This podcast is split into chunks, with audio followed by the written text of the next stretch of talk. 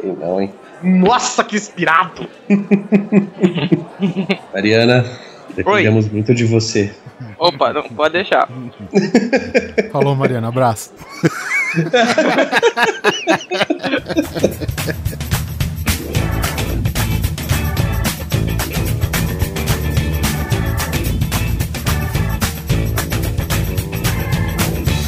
Grande Coisa. Um podcast que é bom, mas que também não é lá grande coisa. Meu nome é Fox Mulder. Desde minha infância me vi obcecado por um fenômeno global controverso. Minha irmã desapareceu quando eu tinha 12 anos. Num caso de abdução alienígena. Essa obsessão me levou ao FBI, onde investiguei casos de ciência paranormal sob os auspícios da unidade conhecida como Arquivo X. Nessa unidade eu pude continuar meu trabalho com fenômenos alienígenas, buscando pela minha irmã. Em 1993, o FBI tentou impugnar meu trabalho trazendo uma médica cientista para me desbancar. Isso aprofundou ainda mais minha obsessão por toda uma década. Durante esse tempo, a agente Dana Scully teve sua própria fé testada. Em 2002, numa mudança de direção e política, o FBI encerrou o Arquivo X e nossa investigação acabou. Mas minha obsessão pessoal continua. Olá, coisas e coisas. Que isso, meu Deus. Olá, coisas e coisas. Tudo bem com vocês? Aqui é o Guizão e neste arquivo X estou com Oliver Pérez. Eu quero gostar. A vida com você. José. Não, José não, desculpa. Hum, A gente. A gente, Simão Neto. Um dos motivos de eu ser psicólogo era o Fox Mulder. Acho que eu já falei isso, né? Muito bom. Só o futuro dirá.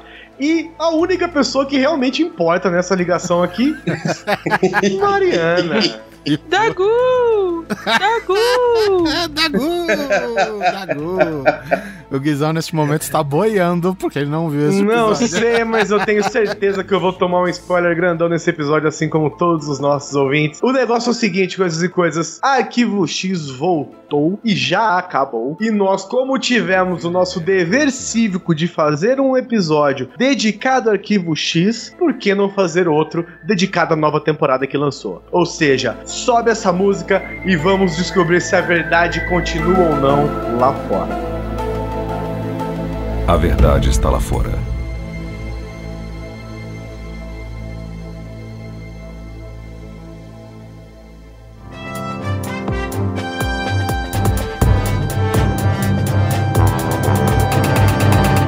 Boa noite! Bem-vindos ao Grande Coisa News, sua grande notícia sobre as coisas.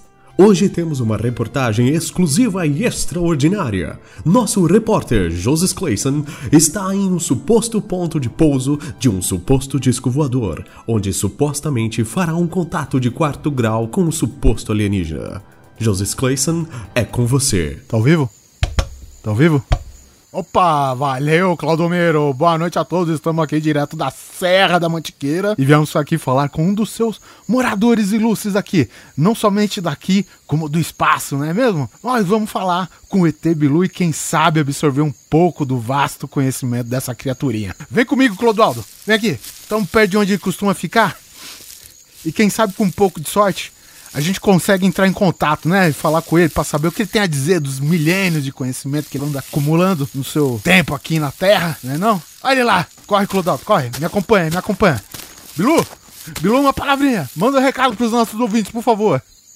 Eu tenho apenas alguns recados para mandar para a humanidade. O primeiro é: curta a fanpage do Grande Coisa no Facebook. Cada compartilhamento, cada like ajuda eles a ganharem mais e mais ouvintes. Meu outro recado para a posteridade é: siga também em todas as outras redes sociais. Assim vocês fazem o público deles crescer cada vez mais. Comente no post, compartilhe, mande e-mail, ouça o mais importante. E se você achar que o conteúdo deles é tão bom, por favor, participe do Patreon.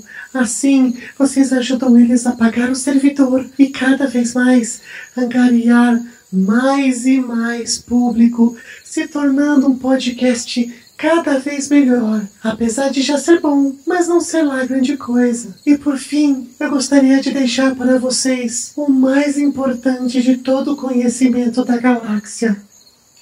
Busquem comer cimento.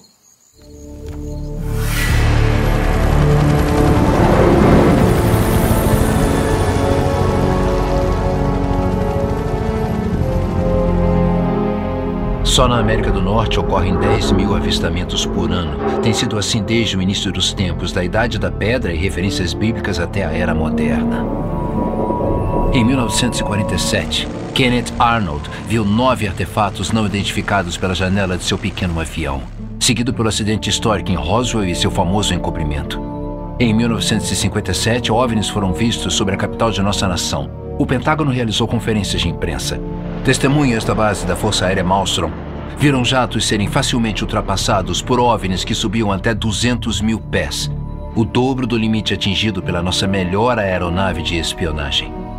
Dr. Edgar Mitchell, o sexto homem a pisar na Lua, menciona estudos secretos com material e corpos extraterrestres. O secretário de Estado Cyrus Vance e o futuro presidente Gerald Ford validaram o fenômeno OVNI em um memorando governamental oficial. Hoje, tudo isso é motivo de piada. E apenas Roswell é lembrado.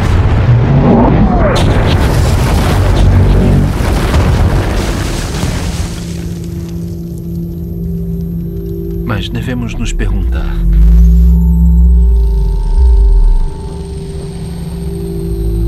foi tudo uma farsa?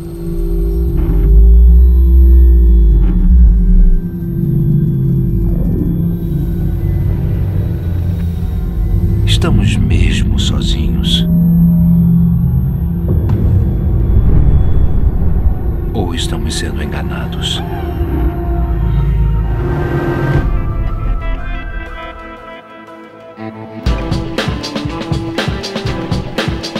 Eu, como um bom consumidor de cultura pop, assisti só o primeiro e o segundo episódio. Mas eu sei que vocês assistiram tudo e eu deixo na mão de vocês pra dizer se a verdade está ou não lá fora. Oliver Pérez, quanto tempo essa temporada saiu depois da última? Porra, cara, o, ulti- o último episódio foi 2003, Mariana, foi isso? 2000, é, 2003, Tem- então quer dizer, já estamos aí há 13 anos. 13 anos sem arquivo X. 13 né? anos. É, teve o filme, né, em 2008, Sim, que nós Mas- esquecemos. TV.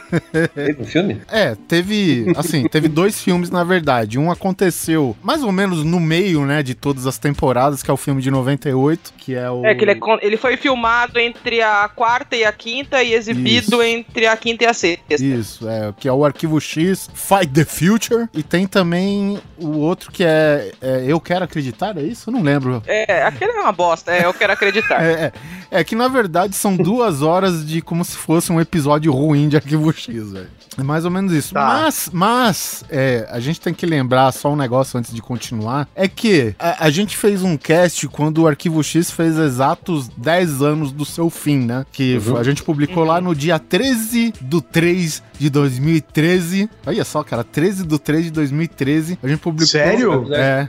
Isso. Caralho, isso não quer dizer absolutamente nada, velho. Foda! Que foda, não quer dizer nada. Olha que a verdade, a verdade tá lá fora, velho. Às vezes é alguma coisa. Não, seria errado se fosse 13 do 13, né? Mas tudo bem, é 13 do 3 de 2013. Mas é, nessa data, esta mesma equipe que vos fala hoje fez um, um episódio sobre o Arquivo X, né? Sobre todas as temporadas. Obviamente que falta muita coisa, cara. São, na época eram nove anos de série. Cada série tem aquela estrutura de 22 a 24 episódios. Então é, é coisa pra caralho. De repente, né, pro futuro, quem sabe um outro episódio, um resumão geral, né? Mas enfim, tá o, é o Grande Coisa 16, Arquivo X, a verdade de AX. Parabéns pelo título ao Guizão, que ele que deu esse Uhum. título lindo, bonito, sóbrio e temático, digamos Coerente. assim. Então, pra você que antes Muito obrigado, de meu ouvir... trabalho é esse aqui. É isso aí. ele não, ele não estudou a pauta e não viu, mas enfim, Assim- títulos ele sabe dar. Afinal, o cara é publicitário não é à toa, né, velho? Não é à toa, é. Enfim, quem quiser quiser, de repente, ouvir esse episódio primeiro antes desse, eu até recomendo, né? Dá um pause nesse daqui, escuta aquele lá. É um dos episódios que fez bastante sucesso do Grande Coisa e é isso aí, fica a É dica. verdade. No episódio passado você pode descobrir qual episódio que o Mulder fica de cueca. Todos eles. É. Todos eles, inclusive. Todos A não, a não que ser que quero ele falar- trabalha, a não ser que ele trabalha de terno e sem cueca. Exatamente. Todos eles, O Oliver né? não vai falar isso, mas eu vou encher a bola que esse cast foi excelentemente, extremamente muito bem feito, editado, gravado, tá de parabéns. Então vejam também até pela qualidade, porque ficou muito bom. E a Mariana, caramba, meu, você é uma enciclopédia ambulante de arquivo X, né? Então, Oh, tipo, vai quem não assistiu, quem não ouviu, vai lá ouvir, porque vale muito a pena, porque ela sabe exatamente qual temporada e qual a season o Mulder aparece de cueca. Pensa bem, gente, deixa eu, só, deixa eu só fazer uma explicação básica. O Oliver Pérez é conhecido entre os nossos ouvintes, entre a gente mesmo, um homem que tem a memória de elefante. Já Verdade, foi, né? isso já foi. ele lembra de tudo, ele lembra Tá de falhando tudo. já, né? Não se, não se, não se diminua, Oliver. É, ele lembra de tudo, ele sabe tudo de todas as temporadas, de todas as séries, tudo bem. E Quando ele não lembra, ele chama a Mariana. Então, entenda.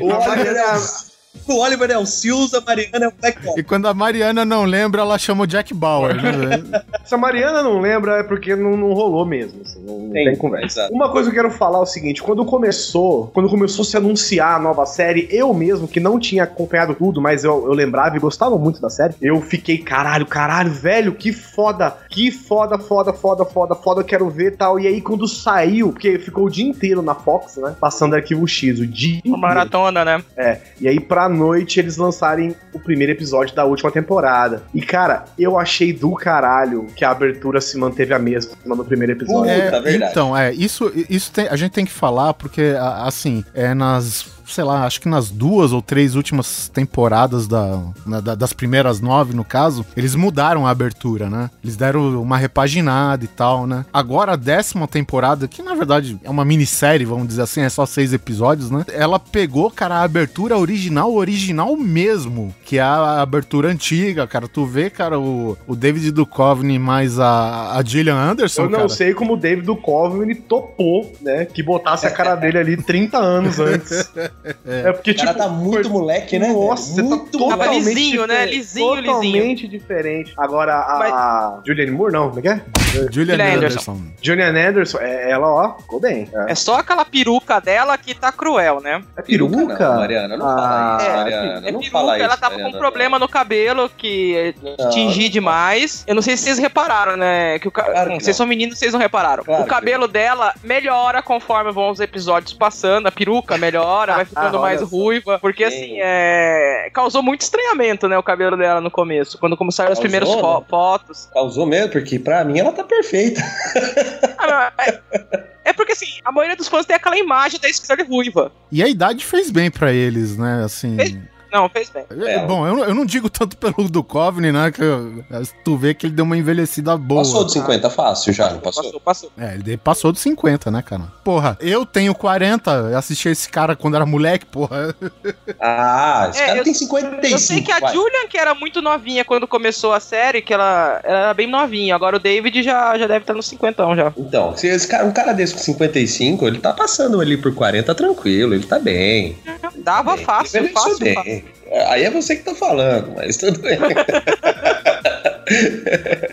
Mas assim, sobre isso que o Guizão falou, é uma coisa que quando eu assisti pra a, a temporada, eu assustei. Eu falei, ué, é a mesma abertura, sabe? A primeira impressão que eu tive foi, os caras ficaram com preguiça nem pra fazer abertura. E quando acabou, eu falei, não, velho, que legal que foi isso. Pô, é um puta respeito à série, eu acho. Porque ainda é a série, ela ainda é Arquivo X, é a mesma série. E as séries É. não mudam a abertura. Mais ou menos. Quando o David saiu na, na, set- da- da sétima pra oitava, na oitava e na nona tem abertura, a abertura é bem diferente. Assim, quando, quando o primeiro episódio fez alusão à série antiga, eu achei legal. Quando a abertura do segundo episódio fez alusão à série antiga, eu já achei paia. Entendeu? Eu achei que poderiam ter mudado. O primeiro, pra dar aquele tom Ah, de, sim. pô, estamos voltando. É tipo olha o Star Wars legal, agora, pegar- né? O Star Wars Isso, agora. Pegar- que tem uma estrela da morte, mas não é a estrela da morte. Né? Ah, tá. Poderia até ir melhorando, né? São seis aberturas, poderiam ir tá, até fazer uma abertura definitiva no último, sei lá. É uma realmente, mas isso é cabeça publicitária, Cara, né? o último episódio é Daft Punk. eu, por mim, eu achei isso sensacional. No começo eu, eu, causou uma estranheza, mas depois eu achei sensacional essa ideia. Só, só pra mesmo. constar aqui, David Duchovny, 56 anos. Olha aí, quase aí por um. E Gillian Anderson, 48. Muito bem. Gillian Anderson, olha aquela cena dela na, na loja de celular. é muito bom, é. Tudo que eu tenho para falar. Tava vendo, eu tava vendo um episódio de um podcast que chamaram a Julian Anderson para participar, né? E a Julian Anderson, apesar dela ter um personagem muito cético, né? Ela é uma porra louca do caralho, né? Não, ela era super divertida também. E aí ela chegou no, no set dos caras, eu não sei que, eu não lembro o podcast agora, mas é um podcast gringo. Então eles gravam no, naqueles estúdios cheios de tranqueira, né? Cheio de, de boneco, cheio de, de, sei lá, mochilas do Yoda, um monte de coisa coisa assim, sabe? É um, é um uhum. estúdio nerd. E ela chegou querendo levar tudo pra casa. Assim, ela falou: Nossa, quanto você quer naquela bolsa? Quanto você quer nessa bolsa aqui? Caralho. Olha que boneco, quanto você quer? Era um podcast ou era um leilão, caralho? O cara falou,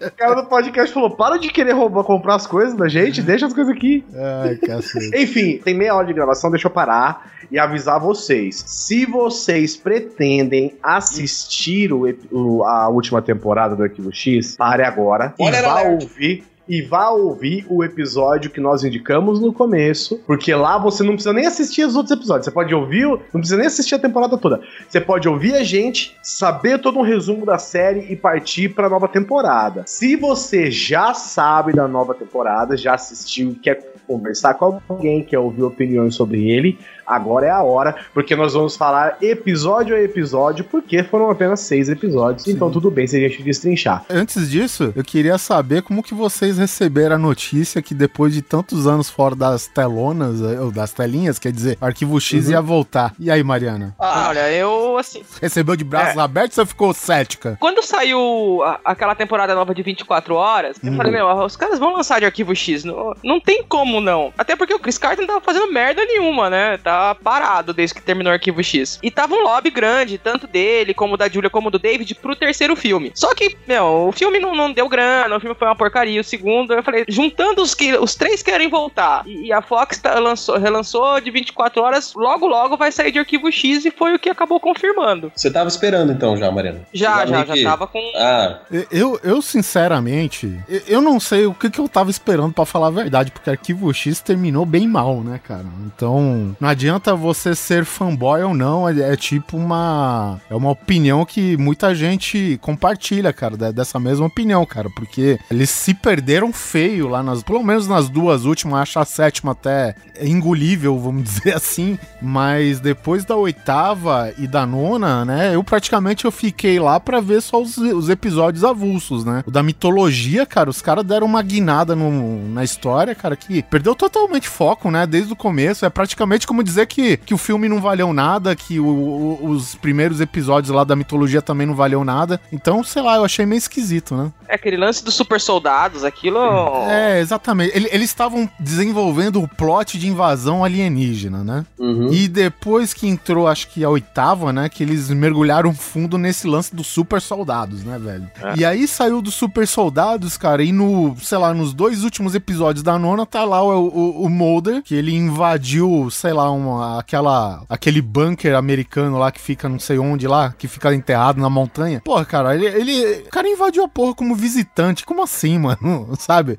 E aí ele de penetra. É, e tipo, ele tipo foi, fez aquele lá que aquela fila de, de turista, né? E tipo ele fez aquele que aquele turista que vai ficando mais para trás, mais para trás. Aí pronto, ele uhum. entra É aquele que vai... entra de costa para falar que tá saindo. Isso, tipo, é, é, esse mesmo. Aí ele entra, já dá de cara com um super computador e descobre que a data de invasão certa é em 2012. Foi, porra, parabéns, né, meu? Como, como resolver rápido um roteiro assim, cara? É, e é aquela data do calendário maia, né, ainda, né? Nem ah, nada criativo sim, ainda. É verdade. Olha, eu, eu, eu jogar bem a verdade é assim, eu sou bastante fãzão mesmo de Arquivo X, já falei que eu, porra, usava meus nick de internet de jogo como Fox por causa do Fox Mulder e, e etc. Mas assim, quando eu fiquei sabendo que ia ter essa temporada, eu fiquei muito pilhado. A, a, quando a Má falou do, do da, da, última temporada do Arquivo do 24 Horas, eu fiquei na mesma pilha. Eu falei, caralho, que foda, não porque eu curto pra caramba essas duas séries, são assim, as top, assim. Então eu fiquei muito na expectativa. A primeira, o primeiro episódio eu achei que legal, valeu. Aí a, os outros eu, eles começaram a me entregar uma coisa que eu não tava esperando. Assim, a minha sensação foi um pouco frustrante, porque eu acho que eu criei uma expectativa tão grande que eu tava tão empolgado para ver isso. E quando eu realmente, quando finalmente eu assisti, porque eu esperei acabar pra assistir tudo de uma vez, que eu tinha certeza que ia ficar pilhado, que eu não ia aguentar esperar, aquela coisa toda. Então eu esperei acabar e assisti tudo praticamente quase que em um final de semana, em um dia eu acho que eu assisti. E no final eu não tive uma sensação de, de satisfeito, sabe? Infelizmente, assim. Essa, essa série, essa última temporada foi legal pra matar a saudade dos, dos personagens.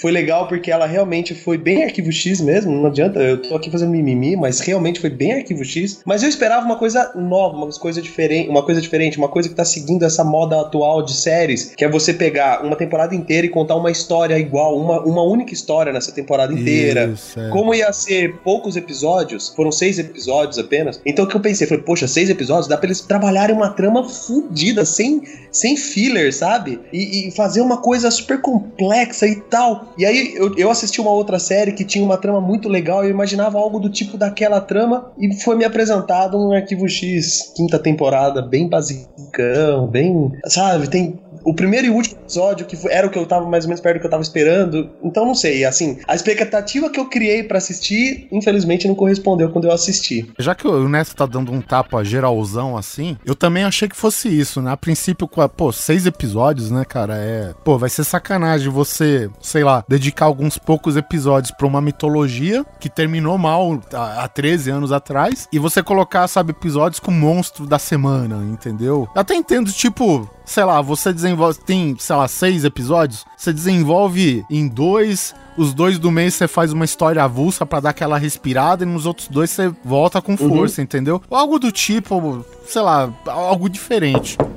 Tem alguém aí? Ninguém além dos mais procurados do FBI. Esperei 23 anos pra dizer isso. E como foi? Legal. Fala aí o primeiro episódio, o nome do primeiro episódio. O nome do primeiro episódio é o The Struggle, né? Minha Luta. Isso. Cara, eu vou falar o seguinte. Eu achei esse episódio do caralho. Sim, também. Por quê? Porque, cara, simplesmente assim, você assistiu nove temporadas falando assim: Meu Deus, a verdade está lá fora. Meu Deus, nós, somos sozinhos nessa luta. Meu Deus, o que vai acontecer e tal. De repente, o mesmo episódio fala assim: Olha, tudo que você sabe é uma mentira, uma conspiração do governo e vamos foder bem, tchau. E aí você, caralho, como assim?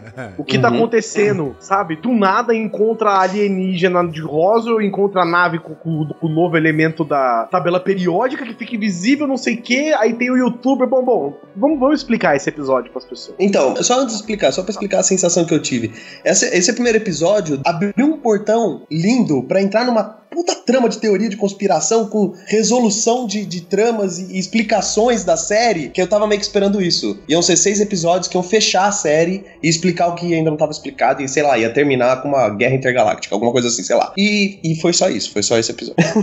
Eu achei que eles correram demais nesse episódio. Eu, correria. É, Dá uma resumida nesse episódio pros ouvintes entenderem do que que ele se trata. O primeiro episódio, basicamente, ele dá a noção de que o Mulder tá fora da ativa por bastante tempo, né? Já era de se esperar. Ele também. Ah, é, então, a Scully, ela ainda tá envolvida com medicina, com, com pesquisa, então... É, mas É. eles não são mais agentes. Sim, não são mais agentes do FBI, né? Então, tipo, o episódio ele começa dando também uma repaginada na queda do, do, do suposto disco em Roswell, né? E que, ao contrário do Guizão, essa parte eu gostei até bastante, porque eu achei que, pô, pra uma série que tem que correr, né? Seis episódios e tal, foi até uma é, parada... onde eu falei que eu não gostei dessa parte? Você falou que foi meia boca, que o ETzinho é meia sola, que essas coisas. Ah, é porque, né? O CG é ruim, mas eu gostei porque era o primeiro episódio e eu esperava que Uhum. eles recriassem todas as coisas parecidas. É, mas assim. Arquivo X nunca gastou dinheiro com essas coisas, sempre fez Sim, bem verdade. chulezinho mesmo. Aham, é verdade. É, o, o forte do Arquivo X sempre foi a história, né? E, bom, enfim, a- essa história volta com a Scully praticando medicina. Ela recebe ligação do diretor assistente Skinner. Pô, o cara é diretor assistente ainda, já não era pra ser diretor.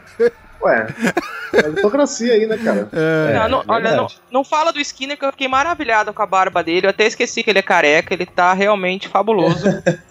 É, porque o, o Skinner, ele é o meio que o velho. Porra, ele é um velho bombado, mano. Tem, tem um episódio antigo, cara, que ele. Acho que é o que ele pratica boxe, sei lá, né? Falei, caraca, velho. Ele, ele dá uma surra em qualquer um aqui, velho. não, e tem aquela cena dele com o X, ele brigando de cabeçada com o X dentro do elevador, meu. Sim, verdade, cara, verdade. Bom, enfim, aí já entra eu vou explicar aqui o começo e já entra num ponto que eu não gostei. O Skinner, basicamente, ele recebe ligação, cara, de um cara que tem aí uma espécie de canal do YouTube. Vamos chamar, a grosso modo, ele de um youtuber. Ele é um youtuber. É, na verdade, é um desses canais sensacionalistas. Isso. Né, que não tem, tem zero credibilidade. Sim. E por isso ele fica na internet só. Porém, ele é tipo esses caras que recebem informações privilegiadas, entendeu? Apesar dos grandes veículos de imprensa meio que boicotarem ele e coisas assim. É, e, e aparentemente ele ganha muito dinheiro com isso, né, cara? Porque, porra, Sim, o cara tem helicóptero, tem um tem limusine coisa, né? blindada com champanhe dentro, então, tipo. Né? É, youtuber, né, de sucesso, é. O público dele é basicamente aquelas pessoas que usam papel alumínio na cabeça pro governo não ler a mente delas, né?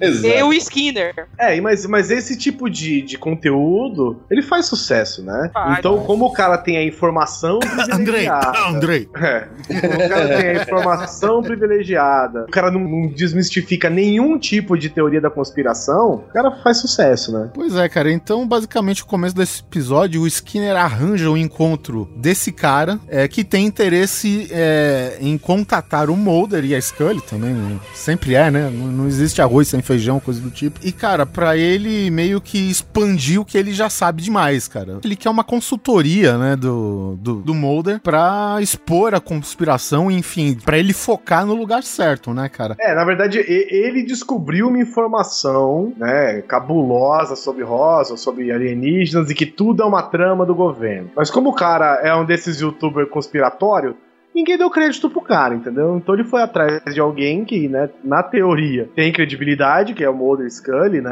agentes da- do FBI e tal, O pra Mulder fazer... tem credibilidade, tá? Não, que- mas teoricamente, né? Mais que Pra- ele, né? É, exatamente, Pra poder fazer para que eles corroborassem com a história do cara. E aí ele oferece todas as coisas, milhões de acessos e um monte de coisa. É, ele, ele tem um contato com uma moça lá que diz que foi vítima de abdução e que por algum acaso o roteiro dá essa solução rápida, né? Ela acha que tem DNA alienígena e não sei o que. É tipo o Gibson, né? É, exatamente. O Gibson, que é um personagem lá da quinta temporada, final da quinta, aparece depois na oitava, eu acho. No começo da se... é, aparece no começo da sexta, depois ele aparece na, na nona. É, ele tá entre temporadas, entre a quinta e a sexta, né? Ele pega o final da quinta, Isso. começo da sexta, e depois lá pro final ele aparece de novo e tal. Ou seja, são pessoas que têm algumas. Que nem a Marvel gosta de, de, de falar agora, né? Que a Marvel não pode falar mutantes, né? Então ela fala os alterados, né? Ou alguma coisa assim. Não, é meta-humanos. Não é bem meta-humanos, né? Eles falam enhanced, é como se fossem os melhorados, aprimorados. Seria a, a palavra certa, os aprimorados, né? Então tem essa galerinha, os aprimorados pelo DNA alienígena, que já é uma tecla que, cara, tá. Ok, no começo da série era novidade, cara, mas hoje já não é mais, entendeu? Então é, é mais uma parada que eu não gostei. De repente, esse youtuber aí, que é o, o personagem chama Ted O'Malley, cara, ele tem contato com um bando de cientista que construiu um avião com tecnologia extraterrestre também de, retirada de Roswell, pelo que dá a entender, né? Eles conseguem construir um avião é, que trabalha com a, a mesma, o mesmo tipo de energia, né, que os UFOs lá funcionam, que é um tipo de energia limpa que eles chamam, como que chama? Energia de ponto zero, né, ou energia do universo, caramba. Os caras secretamente conseguiram recriar, roubar a tecnologia alienígena Uhum. e, e criar todo um. É óbvio, né? Que eles poderiam ter feito qualquer coisa, mas eles criaram uma nave, igual uma nave alienígena, e a nave ela tem energia infinita e fica invisível porque a, o, o- a matéria que os alienígenas usavam não estava nem na nossa tabela periódica e é, e é o elemento que resolveria todos os problemas. É, na, na, na verdade não é que Exato. fica invisível, ele tem um motor de dobra gravitacional. Então, teoricamente, ele não fica invisível, ele vai pra outra dimensão. Porque você pode ver que quando o avião desaparece, o Mulder fica no lugar onde tava o avião. Os caras vão pro meio da, da, daquela gaiola gigante de, de farda lá que eles têm, e o avião some, né? E, e a tal do Uhum. o elemento que, que, que não existe na, na tabela periódica, que é o, o Pentium, alguma coisa assim. E isso era, tipo, é uma tecnologia que tá há mais de 40 anos com os humanos e que eles poderiam ter usado na Terra, mas que para interesse de grandes corporações eles se mantêm com combustível fóssil, essas coisas e tal, né? Então tá aí mais uma Exato. conspiração.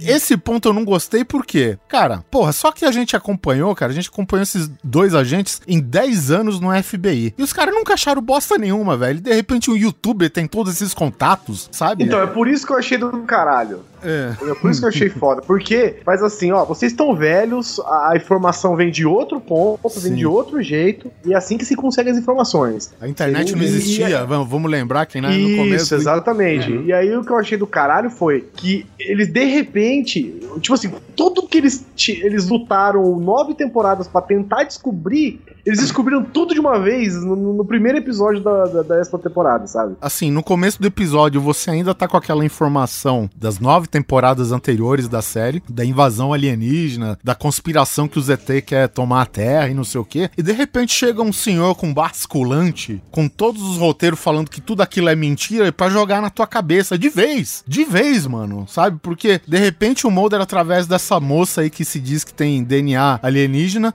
ele descobre que. Descobre não, mas ele julga com uma grande porcentagem de ser verdade que, tipo, a conspiração não vem dos ETs, e sim dos humanos que estão usando os ETs, entendeu? E Isso. que é um, é um grupo que quer se apoderar de grandes, sei lá, corporações, enfim, do, dos Estados Unidos. Só que, tipo, não chega bem a uma conclusão, né, cara? E, porra, e de repente o Mulder tem um contato direto também, um novo Garganta Profunda aqui da série. O Garganta Profunda, pra quem não conhece a série, é o cara que ele entrega as coisas pro Mulder sem entregar, né? Ele, tipo, ele direciona o Mulder, mas às vezes ele dá o prato pro cara comer, depois tira. Aquela O coisa, mestre né? dos magos. Exatamente, é o mestre dos magos do Arquivo X, né, cara? É. E de repente, cara, ele tem um, um contato que tava lá na- no acidente de Roswell direto. Eu falei, caralho, sabe assim, do nada, num tapão na minha cara? Ué, por que, que você nunca me mostrou? Ah, você nunca perguntou? pô?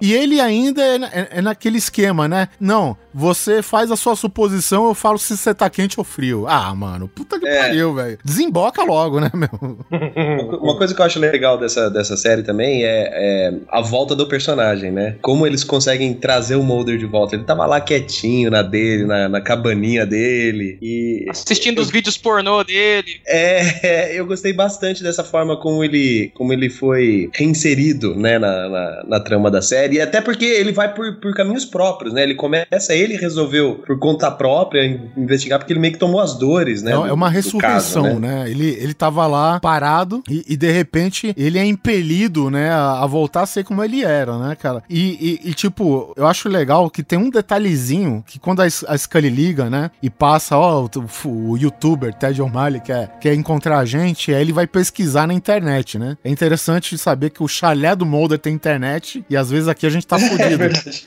Ué, que é o melhor chalé que você pode ter, né? E é, e é legal, cara, que você vê que ele usa, tipo, uma fita isolante na câmera do notebook. Então tu vê que o cara ainda é paranoico, entendeu? Ele dá essa ideia. Muito paranoico. Então. Vou só decepcionar um pouco vocês, né? Todo esse lance dessa teoria da contra-conspiração, na verdade, o Chris Carter tá requentando o, o roteiro dele da quinta temporada. Ah, da quarta pra quinta tem aquele lance que a Scully fica com câncer e tal. Aí, enquanto ela tá tentando descobrir a, a cura pro câncer, o, o Mulder encontra um alienígena lá no Alasca, no gelo, e depois se descobre que esse alienígena é, na verdade, um embuste. E aí ele vai falar com é o Michael Critical, se eu não me engano, que leva ele lá pro dentro do Pentágono e mostra pra ele que na verdade a conspiração não é pra esconder os aliens, é uma conspiração do governo para as pessoas não perceberem a- as, as experiências, as coisas que o governo faz. Uhum. É tipo. pra dizer- é uma desinformação plantada, né? Digamos assim. É, então, é, então essa mesma teoria que, que colocou agora, o Chris Carter coloca na- é, no começo da quinta temporada, e na verdade ela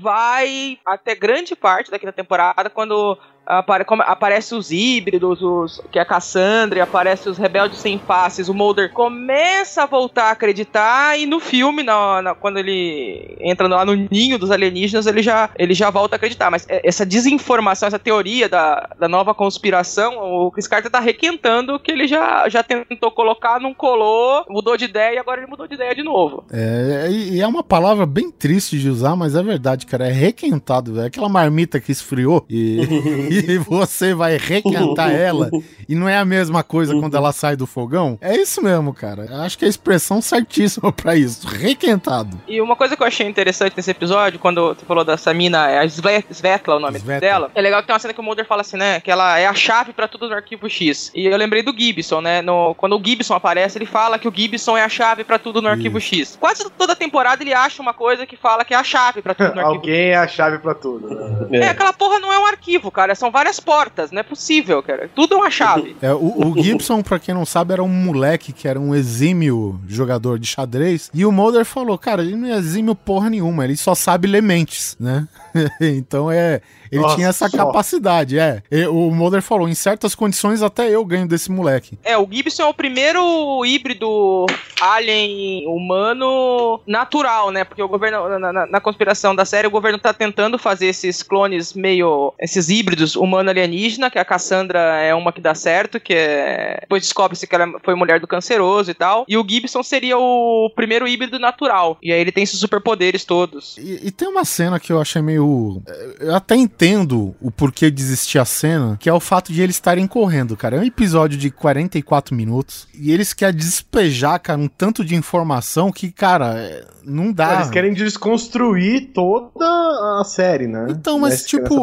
É, Tem, uma cena lá que, que tá, tipo, o Mulder, a Scully, essa Sveta mais o Ted O'Malley, e, e o Mulder faz um, um TCC sobre o que ele acha que tá acontecendo, né? Que, então ele faz uma tese lá completa de que os ETs vieram atrás da Terra por causa do comportamento autodestrutivo dos humanos, né? Então, tipo, pô, em teoria os ETs estão se importando com a gente, né? Até de uma certa forma. Só que a partir do momento que eles caíram, os humanos se apoderaram da tecnologia, se apoderaram da todo aquele material biológico e estão se fazendo uso disso pro mal, entendeu? E é basicamente essa a conspiração. É, é tipo um, é um plot twist, não é os ETs que estavam usando os humanos, e sim ao contrário, entendeu? É, o, o Chris Carter usa esse recurso de roteiro várias vezes. Ele coloca um personagem pra explicar a série pra gente. Se eu for assistir no, no, no filme, no, no Fight the Future, tem uma cena com o Mulder e o, O Homem e o. Homem de Unhas Bem Feitas, que ele, ele explica a série até a quinta temporada pro Mulder. Aí agora o Mulder explica a nova série. O Chris Carter faz essas coisas. Esse negócio que você falou que é corrida, eu acho assim: o Chris Carter não tem preparo pra fazer uma série com seis episódios. Ele ainda tem a cabeça de quem faz série com 24 episódios. Eu acho que a cabeça Os episódios- dele tá nos anos 90 ainda, esse que é o problema. Tá, os episódios foram muito corridos. É, tem muito episódio aí que era pra ser episódio duplo, sabe? Foi muito corrido, muito corrido mesmo. Eles não, tipo, eles não tinham é, a cabeça realmente pra fazer essa série em seis episódios. Eu acho que isso é um dos grandes problemas da- dessa temporada, foi isso. E, e é um problema que eu acho que tá maximizado aqui no primeiro episódio, cara. E, e- e, gente, cara, é uma coisa que em qualquer quesito na vida. Vocês têm que aprender que a primeira impressão é a que fica, entendeu? e, e sim. se você tá reintroduzindo o arquivo X, primeiro, cara, arquivo X deixou de existir há 13 anos atrás. Cara, muita coisa mudou, cara. Se você pegar alguns pedaços de- da gente falando do Arquivo X nesse episódio 16 do, do Grande Coisa, tem um momento que eu falo, cara, que muita coisa que você pega do Arquivo X você assiste pela, pela nostalgia, porque era legal na época, mas tem certos conceitos hoje, cara, que eles ficaram meio bobos, né? Principalmente com a evolução da tecnologia, que, cara, porra, você pode ver que hoje não existe mais avista... ho- Hoje não tem mais avistamento de, de OVNIs que nem existia antes. Pô, cara, todo mundo tá com uma só câmera quem Full HD no bolso. É, exatamente. O, ca- o cara que vê é o que tá no, na roça com uma câmera Tech Pix. Porra, velho. E não é Tech Pix, né? não, é Tech Pix. Uma coisa só para que eu queria deixar claro, é assim, esse primeiro episódio, ele tem muito cara de arquivo X mesmo. Sim. A, Ma- a Mari falou um negócio bastante interessante, que ficou corrido. Eu não sei se é porque o cara, os caras tinham orçamento, tinha prazo, sei lá, eu não quero pensar na, na questão burocrática da série, mas mesmo assim, se você tem seis episódios, você faz o primeiro e o último muito bem feitos com cara de arquivo X e com conclusões interessantes de história, e me coloca quatro episódios no meio que pra mim ficou filler, era só encheção de linguiça aquilo, era só a carinha de arquivo X antiga, mas eu acho que se você tem seis episódios, constrói seis episódios bem construídos, né? É, eu, eu Não, eles acho que fizeram tinha que um- ser um episódio dividido em seis, cara. Exato, isso. Era, era isso que eu tava esperando. Se você pegar mais ou menos seis episódios, essa estrutura de seis episódios, cara, seis episódios são o que eles fazem de, de, de episódios de mitologia por temporada, mais ou menos. Entendeu? Exatamente. Geralmente era um duplo no começo, um duplo no meio e um duplo no final. Quando não Um tinha trio. cliffhanger pra temporada seguinte, entendeu? Acaba primeiro episódio, e aí, tudo bem, entra pro segundo episódio, e eu, por exemplo, já fiquei meio assim na cadeira, sabe quando você fica? Hum. É, Vale lembrar que esse primeiro episódio, o desastre não tá aí, porque é o seguinte: é, em determinado ponto, a tal da Sveta lá, ela. Não sei se ela se é pressionada por alguém por desmentir o tal do youtuber, e ela vai a público e fala que o cara. governo, né, pô? É, então. Mas não mostra, né? Então. Ah, mas porra, o- tudo é o governo. O governo tá, tá fazendo um mutirão de jipe atrás dos caras aí, não, não É, sabe na se é verdade, primeiro a, a Scully, ela, no, no teste que a Scully faz, no teste do sangue, no primeiro teste a Scully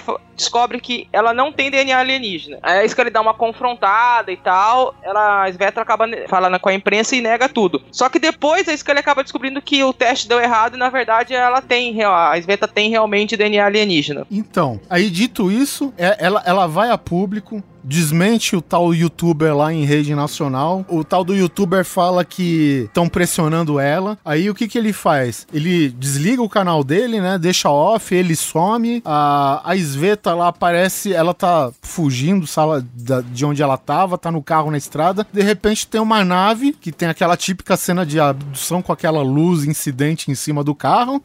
O carro explode. Ela morre. Aí, é no, fina- no, final, no final do episódio, ainda é, mostra o canceroso, né? Que supostamente teria morrido, em- destruído em nível molecular na nona temporada. Chega lá, no final do episódio, ó, os arquivos X são reabertos. Eu falei, caralho, por quê? Por que que Você vê que não tem burocracia, né? Não tem burocracia nos Estados Unidos. Os caras foram recontratados. É, não tem burocracia, não tem evidência. Nada. Os caras são recontratados pro FBI, assim, para os olhos, né, do- dos certinhos do FBI, os caras são traíra, velho. Por que que recontrataram? Por que que reabriram se não tem mais evidência nenhuma? Tudo foi destruído logo no final do primeiro. Os caras destruíram a nave que fica invisível, que viaja entre dimensões, mataram a mulher que tinha evidência de DNA alienígena, acabaram com tudo e de repente os arquivos X são reabertos. Porra, cara, né? Faltou um pouco de coerência, na minha opinião, só isso. Não, é- essa é a correria que a gente tá criticando, né? Isso é correria. Tá claro que é uma correria. Cara, você termina sem fôlego, velho. Pô, tem, tem hora que eu tava pedindo, por favor, chega de respostas, cara. Chega, pelo amor de Deus. Eu não quero mais Deixa eu respostas. pensar, né? Deixa, deixa eu absorver o que eles estão falando. E o pior, o pior que foi tanta coisa, exatamente, que ainda, eu ainda fiquei com a impressão que eu não entendia. Eu tive que assistir de novo. E eu vou te falar que até hoje eu acho que ficou claro pra mim. Pois é, cara. É, a culpa não é sua, a culpa é do Chris Carter. Quando saiu a lista dos seis episódios, e tava Dói só esse primeiro e o último como mitológico, e os dois, que eu vi que os, do- os dois roteiros iam ser só do Chris Carter, eu já fiquei com medo. Ah, o Chris Carter escrevendo episódio mitológico sozinho, desde da sexta em diante, ele se perdeu muito. Então, assim, os roteiros do Chris Carter, geralmente, que eu falei, eram dois ou três episódios para, né, então 90 minutos mais ou menos pra contar a história que ele tentou contar em 45 minutos. Ficou a, a, a temporada inteira você tem esse, esse- essa sensação de que foi corrido, que sabe que os caras cortaram metade do roteiro pra tentar fazer o episódio. Eu tive essa mesma sensação e, tipo, a gente volta pro segundo episódio já meio ressabiado, né?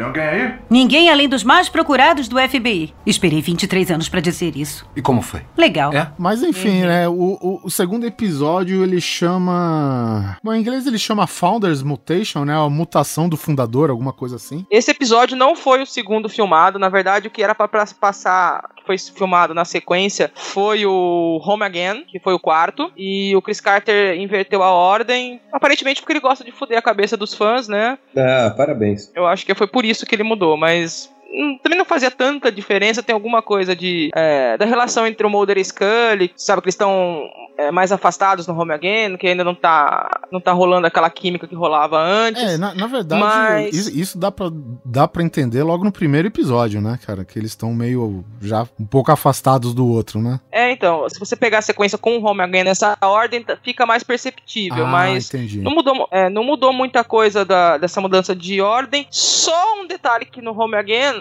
seria né, o, o Home Again depois desse episódio. É, no Home Again, a mãe da Scully fala, menciona o William, que, teria, que seria o que detonou todas essas lembranças do William que a Scully e o Mulder têm no, nesse episódio que passou agora. Só isso que ficou fora de ordem. É o mesmo esquema do Marta do Batman vs Superman, né? Tipo isso.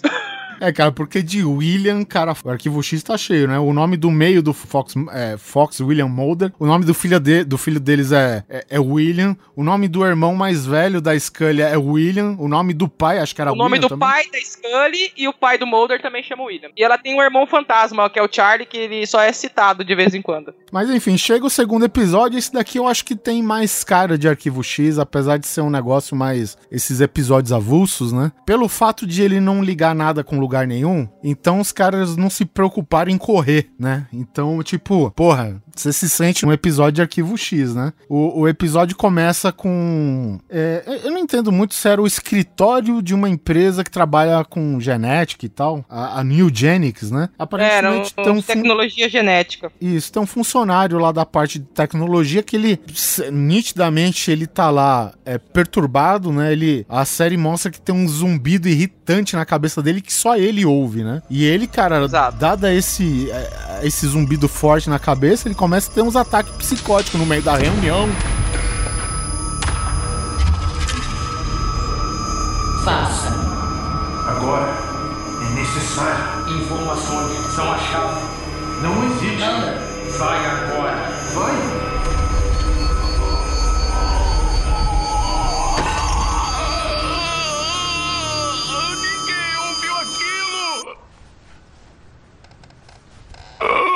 Desculpe-me. Com licença. E aí isso culmina, cara, ele eliminando esse zumbido com um abridor de carta inserido pelo ouvido até chegar no cérebro, né? Ou seja, Parou de zumbi, né? Parou de zumbi, efetivo, parabéns. Né? É, Um e ele tá numa indiano. base, num laboratório, qualquer coisa, muito louco lá, né? Ele não Eu tá em casa. Eu precisava tanto dessas coisas que fazem parar o zumbido no ouvido, velho. Puta, como eu precisava disso. Fazendo vozes, né? Mano, eu fico com essa porra no ouvido direto. Eu acho que eu tenho, sei lá, um implanteado, alguma coisa, não é possível. Bom, enfim, que é claro que quem vai investigar essas coisas é Mulder e Scully, isso daí já são né, funcionários fixos agora, sem muita papelada pra preencher da, do FBI. Eles têm que investigar a cena do crime com o pé no freio, porque aquele escritório, acho que ele faz parte do grupo do Departamento de Defesa, então tudo lá é meio que confidencial, né? Exato. Eles prestam serviço pro Departamento de Defesa. E aí eles querem levar uma HD, não pode, quer levar um papel, não pode. O Mulder falou, caralho, não pode. O Mulder foi lá e roubou o celular do cadáver. Aí esse cara falou, pô, mas isso que você fez é crime. O cara falou, ah, mas eu sou das antigas. É, o- Não, é a investigação é das normal antigas. ele né? roubar. É. É normal ele roubar a evidência. Até porque também os casos deles não vão pro tribunal mesmo, então é irrelevante ele Eu não sei roubar. se o telefone era um iPhone, mas é desses que reconhece a digital. Ele teve a pachorra de pegar o, telefone do bolso do cadáver, pegar o dedinho da mão dele, do cadáver, destravar o telefone e levar. Teve toda essa paciência lá e ainda, né, pra, pra pegar pelo menos o máximo de evidência que dava pra seguir com a investigação, né, cara? Assim, é legal que é, esses episódios mais avulsos do Arquivo X, cara, eles têm muita comédia, assim, né, cara? Acho que vem de lugar nenhum, cara. Que, porra, ele conseguiu um contato, né, do, do desse Ah, cara é de- desse cara morto, né? Pra ver o que, né, o que o cara sabia e tal, né? E tipo, ele começou a conversar com esse contato, mas sem revelar que o cara morreu, né? E aí vai, ah, você conhece o fulano de tal? Eu eu conheço tal, né? É, mas eu queria num lugar mais privado pra, conversar a respeito disso, o Mulder fala, né, cara? De repente, ah, tá, tem lá. Aí o cara leva o Mulder pra um quartinho e já começa a desabotoar as calças do Mulder, a tirar o cinto, o Mulder, opa, opa, opa, vai, parou, parou, parou, parou, parou, parou. É, porque na verdade ele acha que é um contato. Um contato assim. De. de- um, um contato. programa, né? secreto. Um garoto de né? programa, Um negócio. Não, mas ele acha que é um contato secreto. Um negócio assim, na verdade, é, é putaria, né? É, eu acho totalmente compreensível uma pessoa estar junto do David Duchovny e querer fazer um boquete nele. Eu acho totalmente racional isso. Olha aí. Normal. Tá falando. Tranquilo. tá tudo bem. o Neto faz de pé. Filho da puta. Bom, ele, enfim, e ele, esse contato dele, né, cara, é- bom, já falando, né, eles são de origem indiana, né? O cara Indiana. revela, pô, ele, ele antes de morrer, ele tava preocupado com os filhos, né? O Mulder falou, pô, filho, o cara não tem filho, né? E aí que ele, ele o, o cara dá um outro endereço onde aí realmente tava um monte de evidências lá de, aparentemente na, na- além de documentos, né? Na, tipo, na parede, cara, tinha um monte de fotografia, cara, de crianças, cara, extremamente deformadas, mano. Coisa. Contos da cripta, assim, né? Negócio. É, Twilight Zone, assim. Não é mais que o normal, né? Sim, é. Aí você começa a se sentir em casa como um episódio de É. Arquivo X, né? Porque criança é sempre aquele negócio sagrado, né? É. No Permanum também tem uma cena, aquele episódio que a Scully vai tentar fazer. descobrir fertilidade dela e tal. É, tem uma cena que mostra um consultório do, do, Puta, é do médico que tem um monte de, de fetos deformados também. Um jarro, estilo aquela. O, o governador do The Walking Dead com as cabeças no aquário. Isso, isso mesmo. Mais ou menos menos, só que com bebês mortos deformados, né? Então esse é o arquivo X que a gente conhece, o arquivo X É. de raiz, o arquivo X moleque, o arquivo X ousado. Pés na areia. Descalços. É muito material pro Mulder começar a pensar nas teorias deles, né? Que ele já começa a achar que as crianças é vítima de manipulação genética. Enfim, eles querem, na verdade, entrar em contato direto com um personagem que todos os funcionários lá dessa empresa conhecem ou chamam ele de o fundador, né? Que é o personagem que chama August, Augustus Goldman, né? Só uma coisa, nesse meio tempo, no apartamento do cara, o Mulder tem um ataque. Isso, O Mulder também começa a ouvir um zumbido. Quando ele tá tendo esse ataque, tem um moleque, um adolescente que tá na rua. E se, se a pessoa lembrou, é o mesmo moleque que tá empurrando um carrinho de limpeza quando o Mulder e a Scully estão lá no, no laboratório, lá na empresa de genética. Que é, é- é a cena clássica, né? O, o Mulder acho que ele tromba com o carrinho, né? Do, do faxineiro. E, e- e tu sabe que tem alguma coisa errada com aquele faxineiro, né, cara? Os caras não vão colocar um cara pra trombar com o Mulder à toa. Né? E depois os caras investigando mais a fundo, não sei se é a Scully ou o próprio Mulder, eles conseguem sincronizar, porque, tipo, o único material que eles deixaram é acessível pro FBI são as gravações das câmeras de segurança, né? Então eles vê toda aquela cena Uhum. horrenda do cara enfiando o abridor de carta no ouvido, o cara tendo os piripaque dele. E eles conseguem mais ou menos sincronizar a linha de tempo é, de cada câmera. E eles vê que na hora que o, esse personagem, né, o. Acho que ele chama Sanjay, o cara que se suicida, ele vê que tem na câmera, na mesma, no mesmo horário, no caso, que esse faxineiro ele começa, tipo, como se sentir mal, enquanto o cara come- enfia o abridor de, de cartas no, no ouvido, né, cara? E aí, cara, pô, prato cheio, evidência certeira. Os caras vão atrás do faxineiro e pelo registro vão direto na casa dele, né? Eles começam a investigar o fundador da empresa, né? Começa a ver que, tipo, ele tá tratando, né, essas crianças deformadas, cara. E, pô, cara, se as imagens estáticas das fotos, né? Já era aquele negócio, cara. O negócio live action também é foda, né, cara? Umas, É foda. umas deformações. Cara, tem, tem um cara, tipo, que ele, a, a cara dele é meio derretida, né? Então, basicamente. É, parece que ele tá derritidão. É, e, e, meu, eles colocam numa cena linda do cara comendo, né? Tinha ele colocando comida num buraco que supostamente é a boca, né? E mexendo lá, velho. Caralho, velho. É uma aflição da porra, velho. Arquivo X voltando a fazer o que é de melhor, né? Em questão de animatrônico, maquiagem. O, o, o- o CGI é do. Arquivo X não- nunca foi bom, cara, mas essas maquiagens, essas coisas do Arquivo X sempre foi de, de hilária a ótimo, né? Desde aquela época, cara. Então, Me lembra o Vingador do Futuro lá do Schwarzenegger. Sempre me lembro.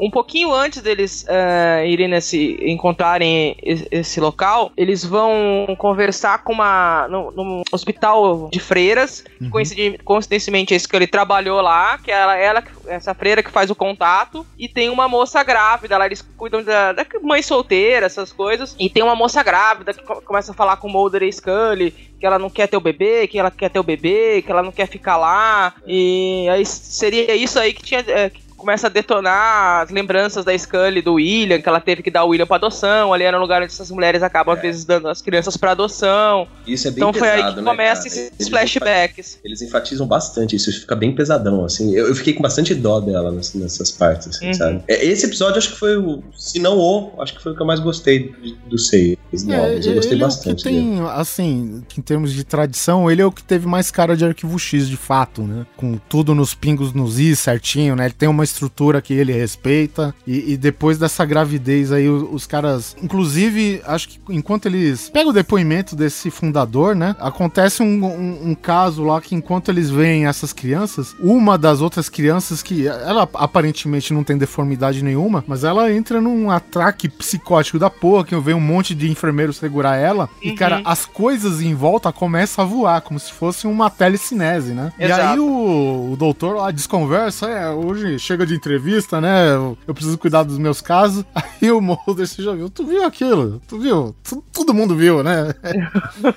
e, e também tem a, a, a parada que, tipo, essa moça grávida que eles encontram, né? Exatamente na- nas mesmas dependências. é, Assim, são parte do mesmo grupo, né? Dessa empresa de, de genética. Ela tá grávida e, de repente, é, é, eles são notificados que essa moça foi atropelada, né? Eles vão até a cena do atropelamento, a moça morreu. E quando eles chegam lá, ela não, não estava mais grávida, né, cara? O, o É, feto o bebê tinha sido retirado. Pois é, e aí começa mais uma vez os caras se enterrar fundo. Cara, o que arquivo X dá emprego de gente grávida não é brincadeira, né, velho? Puta que É, pariu, começando velho. pela Dez- Julia, né? Pois é, É cara. verdade. 10 anos empregando mulheres grávidas à torta e à direito, cara. Isso sim que é. É, é pra não reclamar de cotas isso, né? É, Todas da Fox estão na, no- em arquivo X. Aliás, mulheres forem trabalhar um dia no Arquivo X, cuidado, hein? Muito cuidado. A chance de se engravidar é bem alta. O foda é que, tipo, o RH do, do Arquivo X tá fudido, né? Com aquelas mulheres dá tudo à luz, aí o que é licença de maternidade, deve ficar vazio os estúdios da Fox, né, velho? O David Duchovny tem que colocar uma bola na barriga pra interpretar o papel de alguém lá.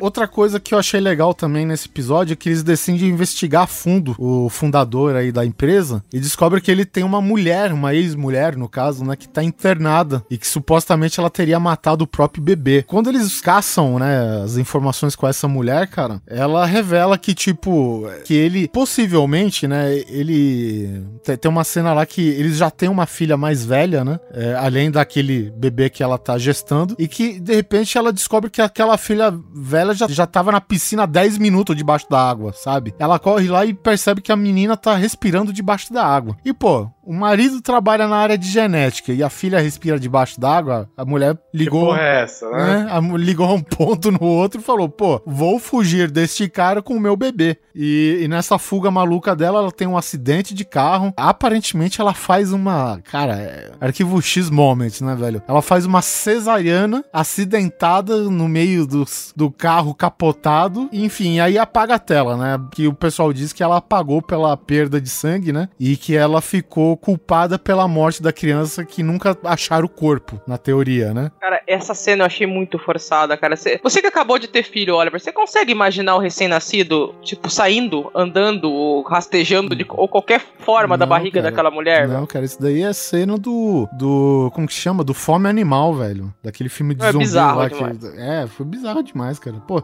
ninguém aguenta nada. O, o bebê, cara, o bebê, cara, é o seguinte, aquela história, né? O, o bebê, ele era pra ficar mais tempo gestando, mas pelo tamanho não dá pra ficar. Por isso que ele nasce nos nove meses, né? Pô, é um ser totalmente vulnerável, velho. Ele não tem autonomia pra porra nenhuma. Depende de tudo. Cara, o bebê praticamente já tava abrindo a barriga. Se os caras continuassem a cena, o cara pegava um pneu e já saía rodando, velho. Não, cara, esse eu achei muito bizarro. Assim, a imagem mental é muito horrível. Porque mostra as mãozinhas abrindo o corte, né? Aí você fica imaginando como é, ele saiu rastejando, cara.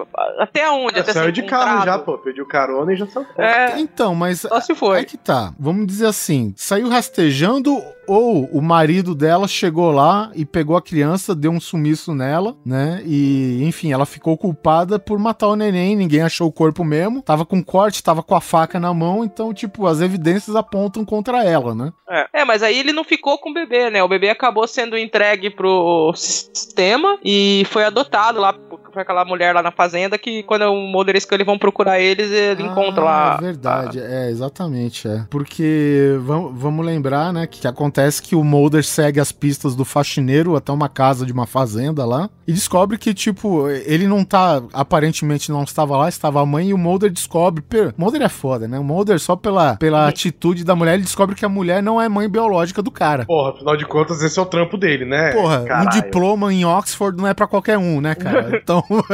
É porque ela é loira e o menino é moreno. Né? Ele fez essa E- ligação. É, é mais ou menos o exame de DNA do Game of Thrones, né? O, o Ned É, Stark abre, preto, cabelo preto, cabelo preto, aí ele vê todo mundo loiro lá. Não, algo tá errado aqui. Algo de errado não está certo. E eu sei que, tipo, a. Enfim, a mãe adotiva, né, desse, desse garoto, ela, tipo, dá um, um rapa fora neles, né? É bem agressiva. Até que o Mulder é atacado de novo pelo mesmo zumbido que ele teve antes, pelo mesmo zumbido que o cara. que fez o cara se matar no começo, cara. E a Scully vai atrás do moleque nos arredores da fazenda, né, cara? E ela vai pegar o cara, não, não, não, vai na ver. Sabe mulher, mãe brava? Porra, cara. E sai quando atrás do moleque com o chinelo na mão? A Scully é foda, cara, porque nas temporadas antigas, velho, o que ela corre de salto alto dá. Porra. É, cara, É ela, verdade, ela cara. dá roundhouse kick de salto alto, velho, sabe? E outra, ela faz tudo isso, como você bem falou assim, de salto alto e tal, mas sempre tem uma impressão de que a Scully é o masculino do, do casal, sabe? Sim, é, ela, é a ela que é a personagem sacar da ação, né? É, ela é a primeira a sacar a arma, ela é a primeira a ir na porrada e o Mulder só apanha, velho. Não, o Mulder apanha, perde a arma. O Mulder é terrível. É, isso continua nessa temporada, dá, facilmente dá pra perceber isso. Ele é o cabeça do. Ele que tem as ideias malucas, assim. né? É, e, não, e tipo, em, em qualquer série, o filme, né, o pessoal usa muito do humor feminino pra amenizar, pra, pra deixar o clima mais leve, né? E tudo isso daqui é função do Mulder, né? No, no arquivo Exato. X, né, cara? Então, Verdade. E, e, tipo, isso é, é tipo uma constante, né? O cara menos indicado pra fazer tal coisa, ele faz tal coisa, né? Se a gente for lembrar outra série que é spin-off do Arquivo X, que é os Pistoleiros Solitários, né? O cara da ação é o tiozinho mais velho de todos que tu não dá um centavo pra ele, né? Que é o, Frohike. o, o Frohike. Cara, porra, muito decente, né, cara? Tu tem um, um, um alemão loirão magrelo, né? Um cara, uma almofadinha todo engravatado e o tiozinho, cara, quase nos 70 anos, no segundo tempo já, no- nos acréscimos do segundo tempo. E- ele que é o personagem de ação. Ele que é o que invade estilo Missão Impossível. Ele que persegue lá. Porra, velho. Ele que tem os movimentos copiados do Matrix, tá ligado? Tudo isso daí é o tiozinho. E a mesma coisa os caras aplicam aqui, mais ou menos assim. O Arquivo X ele tem uma certa. Digamos assim, como que eu posso dizer? Eles pelo menos respeitam um pouco mais, né? Porque não é uma série totalmente dedicada pra comédia. Então o Mulder é um personagem mais contido, não é tão exagerado. Mas ainda assim tem uma hora que, né, os produtores e escritores dão aquela derrapada, mas é isso aí. Bom, enfim, o, o rapaz é conhecido pelo nome de Kyle Gilligan, pela habilidade que ele tem de, de induzir as pessoas, esses zumbis, enfim. Ele é levado, claro, pros laboratórios lá do, do fundador, né, da, da Nugenics. É, ele é o filho desaparecido do doutor Augustus Cole, do fundador, e que ele tá atrás da irmã dele. E aquela menina que tem o ataque lá no. Quando eles estão lá na, na clínica. Exatamente. E aí, cara, quando os dois se encontram na, na clínica, né? Resumindo bem, é, é tipo um Super Gêmeos ativar, né, meu? Uhum. Porque ele liberta É, isso foi bem lá legal. Do, do quarto lá com o poder do zumbido, eu não sei com que. Se fosse aquele carinha do Flash, já tinha dado um nome escroto pra ele. E, e, velho, os caras fazem um ataque combinado pro pai, velho. E mata o cara, velho, sabe? Com.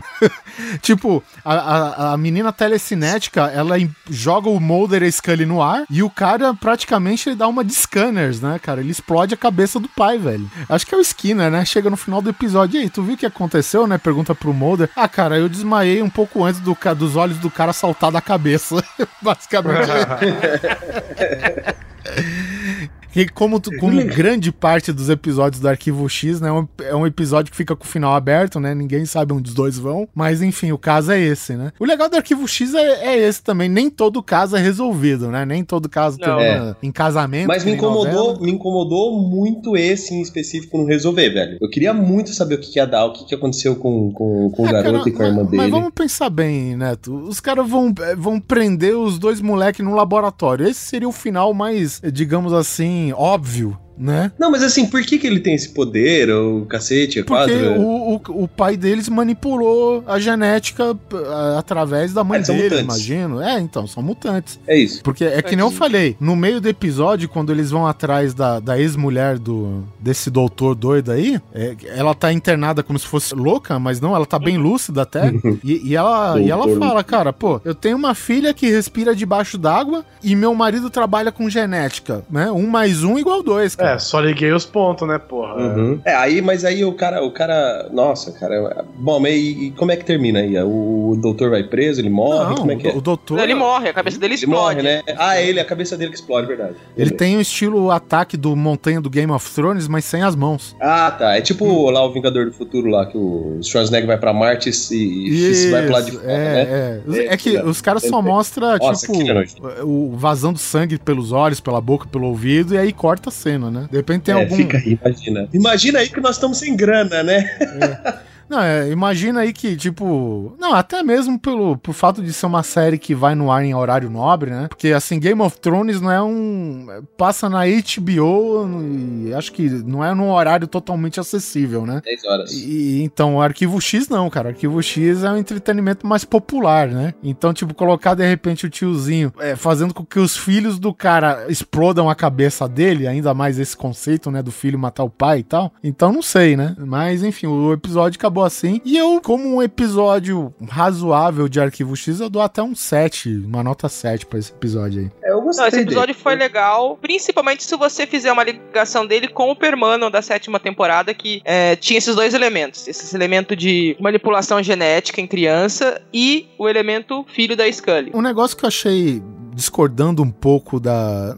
Não discordando assim, é que eles colocam, tipo, é como se fosse uma. Vamos falar grosso modo um sonho, né? A Scully, pra quem não sabe, ela teve um filho com o Mulder, né? E eles foram obrigados pra proteger o moleque a, a entregar pra uma doação secreta, né? Nem ele sabe onde ele está. É, e ele era uma criança que também tinha superpoderes, né? Que nem as crianças que ela tá. Que nem o moleque lá que, que ela tava vendo. Aham. Se ele tivesse com eles até hoje, teria 15 anos, né? Segundo ela diz. Uhum. Então, assim, é, ela tem esse trauma, né? De, de querer o filho e ao mesmo tempo precisar doar por, por amar ele acima de tudo, né? E eu acredito que os dois têm, né? Esse momento. Até o Mulder, né? Tem um- uma imaginação. Os dois ficam com um retratinho dele bebê e tal. É, eu, hoje, como pai, velho, você olha aquilo lá é de doer o coração, né, velho? Então, é, é foda, mas eu acho que, tipo, às vezes, ainda mais pra esse episódio, fica meio. Como que chama? Meio cafona, né? É, ficou meio jogado, né? É, então era uma coisa que, tipo, funcionava quando você já tinha, sei lá, 24 episódios no ar, que nem nas temporadas passadas. Os caras colocavam a Scully andando no deserto e ela tava perdida no meio da consciência, entendeu? É, é um jeito meio físico de representar a personagem em coma. Beleza, a gente entendeu. Isso aqui, cara, é tipo a mesma linguagem, né? Já não funciona certo. E aqui que eu falo, cara, que o Chris Carter ele peca em não modernizar a série, né? Os episódios aí que não são da mitologia dessa temporada nova, eles ficam essa coisa cafona, essa coisa com, digamos assim, não só o look, mas a questão do entendimento, como se fosse uma série dos anos 90 mesmo, né? Eles não modernizam isso. É, esse episódio ele foi escrito e dirigido pelo James Wong, né?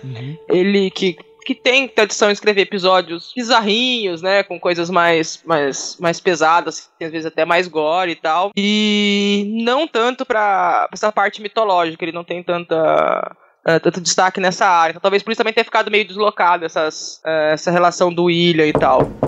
Tem alguém aí? Ninguém além dos mais procurados do FBI. Esperei 23 anos pra dizer isso. E como foi? Legal. E aí começa a escalada da comédia, né, velho? A gente Não, o melhor episódio, cara. Aí, eu sou muito é. fã do Daddy Morgan. Eu não sei se vocês assistiram os episódios do Daddy Morgan em Arquivo X e em Millennium, cara. Os episódios dele em Millennium são fabulosos. É, se, se alguém aqui não assistiu Millennium, pegue pelo menos os episódios do Daddy Morgan de Millennium, que dá pra assistir sem conhecer a série, e são desse mesmo naipe. Cara, Do é- é- eu juro que é- essa terceiro episódio, quando começou, eu voltava no site pra ver se eu não baixei errado. Eu falei, eu pulei alguma coisa. Não é possível, velho. Eu tenho certeza. Eu tinha certeza que eu tinha pulado uns dois, saca? Eu falei, isso aqui deve ser o sexto. ou, ou o quarto, no mínimo. Não é, eu pulei alguma coisa tá errado. Ah, não, não, cara, é fantástico. Assim, quem, quem é já é, o público das antigas do Arquivo X, pô, nove temporadas, né? Tem bastante episódios de comédia, cara. E, cara, e muitos são muito bons, cara, velho. É, é, na verdade, a primeira aparição do Daddy Morgan é como ator. Ele faz o Fluckerman. Ele é o cara dentro da roupa do Fluckerman. É, é que é o, aquele homem verme, pra quem não conhece. É, aí acho que o primeiro episódio dele é, é o segundo episódio da, da terceira temporada, aquele repouso final de Clyde Clyde, alguma coisa, que é quando se descobre que a Scully é imortal. Depois ele escreve Guerra das Baratas. Guerra aí ele escreve O Monstro do. Lago, Joe Chung from Outer Space, que é aquele do, do escritor que tem uma abdução falsa de alienígena. Sim. E depois o Small Potatoes. Muito bom, cara. E- Esse episódio aí do Joyce Chung aí, inclusive os caras são, dão direito a tipo uma cena estilo Ray Harryhausen, Guizão. Os caras Ah, é? fazem uma cena Como de é? um ET ciclope lá. É, bom, ciclope, né? Já basta dizer. O cara no meio da estrada, como se fosse, não vou dizer bem uma abdução, mas é, né? Então, e os caras usam aquela tipo uma animação que eles cortam alguns frames durante a animação e dá a impressão Ah, pro cara que ele é stop motion. isso, dá a impressão que ele é stop motion, né? Então até- é bem legal esse episódio, cara. O Arquivo X, cara, ele, pelo fato de ser vários escritores, cara, é muita criatividade, né, cara? Então os caras fazem muita coisa variada, assim. Você chegou a ver no, em Millennium a- quando o Joe Chung aparece no, em Millennium? Cara, eu não lembro. Que é um episódio que tira. É um episódio que tira sarro da cientologia. É muito bom esse episódio. É que e- ele é um personagem, é um escritor que ele viaja entre as duas séries, né? Ele existe assim. Aham. Que, que, vamos supor, as duas acontecem numa realidade. Tem um crossover de Arquivo X com Millennium, né? Que é, que, que é bem legal também. Tem Nossa. zumbis, viu, Guizão? Eu lembro É o- desse crossover, porque. É o, ele foi é o muito episódio do falado ano na 2000. época. Isso. É, ele foi muito falado na época que ele saiu. Muito falado porque tem zumbis, tem crossover e tem o beijo entre Scully e Mulder, né? É aquele beijo de ano novo, mas É. enfim, tem beijo. Bom, enfim, e- e- esse episódio é muito louco porque, assim, eles começam já com dois. Sabe aqueles personagens secundários que sempre aparecem em algumas histórias, né? Eu não lembro de que temporada que eles vêm, cara, mas eles são bem recorrentes. Tem um casalzinho que sempre tá tentando alguma alternativa absurda pra se drogar. Eles lambem sapo, cheira escapamento, cheira sovaco do outro. Cara, é, é uma coisa terrível. Eles aparecem em Guerra das Baratas, tentando fazer droga de cocô. Ah, com E esterco, depois é eles verdade. aparecem em Monstros do Lago, tentando lamber o sapo. O monstro do lago é aquele que o Queequeg morre, né? É, tadinha do Quickwag.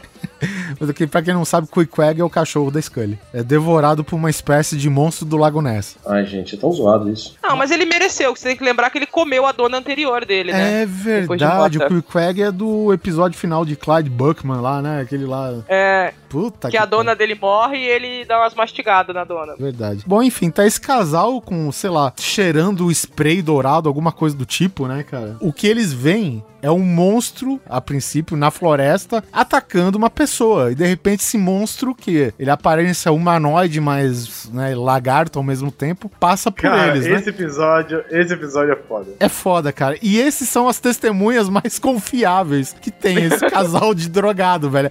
Aí aparece tipo a foto daqui das testemunhas, né? Tá os caras, aquelas, os caras tudo despenteado, a cara de drogado e a cara toda dourada, né?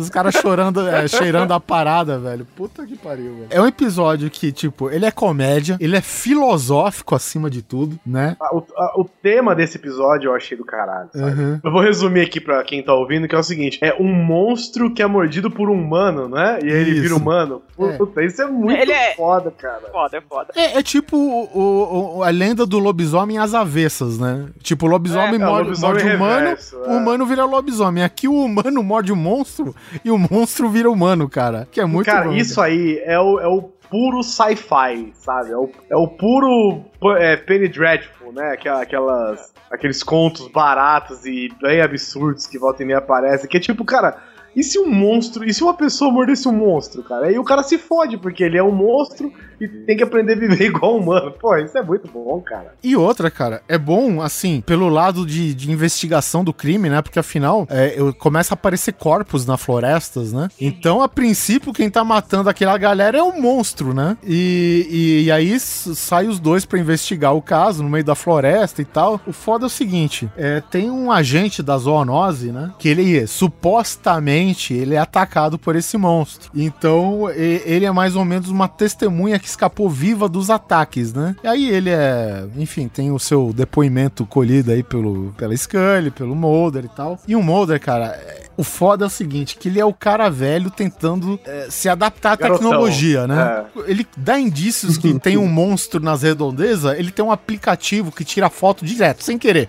Aí fica flash Cara, na cara de todo mundo, pá, pá, pá, pá, pá, pá, pá, pá, tirando flash, velho. Né? Até que ele tem um A trombão cena- com o monstro, né? Um negócio assim. A, a cena que eles estão lá no- na garagem do, do- no, garagem, no estacionamento de um bar lá, que eles foram investigar o crime e o monstro aparece, e É. ele e o outro guardinha saem correndo atrás do monstro, e ele com a câmera na frente. Pensa num idiota correndo com uma câmera fotográfica, que é o celular, na verdade, na frente, disparando flash.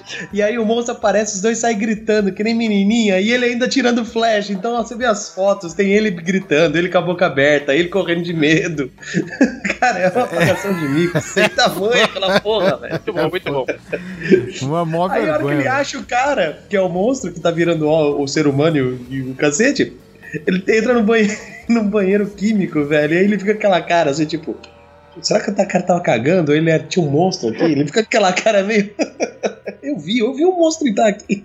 É, é- esse é o lado interessante, né, cara? O, tem, tem esse lado também, né? Tem o lado da investigação do, de quem cometeu o crime realmente. E, cara, o coadjuvante de tudo isso é um monstro que tá virando homem, cara, sabe? E, e, tipo, quando ele começa a virar homem, ele não vira só fisicamente, cara, ele vira mentalmente, cara. Ele começa a ter pô, é, as questões de, pô, eu preciso de um trabalho, eu preciso de um emprego, eu preciso comprar coisas, Cara, eu preciso muito disso, foda, eu velho. preciso mentir sobre a, a minha performance sexual, eu preciso de tudo isso. lá. Isso. Cara, Porque é você muito transforma, você transforma o monstro, né? Você transforma a gente em monstro, né? É. Exato. Tipo, porra, eu virei um ser humano, caralho, o que, que eu faço agora? Fudeu. O legal é que sabe? ele, ele Muito deixa bom. claro, né, que ele tava de boa na floresta, tava lá na paz, que tava tranquilo. De repente, ele tinha que comprar coisa, ele tinha que, que ser humano. Cara, eu me senti até É. um pouco mal pelo monstro, sabia? Pra resumir bem, né? Acontece um monte de bizarrice nesse episódio, não é só isso. Porra, o monstro, um monstro apanha de um travesti do tamanho do Guizão, velho, sabe?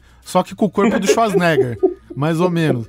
O monstro apanha, toma mordida, o monstro só se fode, basicamente. E o monstro é bonzinho, né, cara? Ele precisar do cachorro foi excelente, velho. Ele fica amiguinho do cachorro, compra comida pro cachorro. Tem uma cena Dagu. inteira dele brin- brincando com o cachorro, velho, pra mostrar o quanto que a gente é idiota. Porque Como eu lembrei da Mel naquela hora, né, Melzinha? Isso tá boa, filho.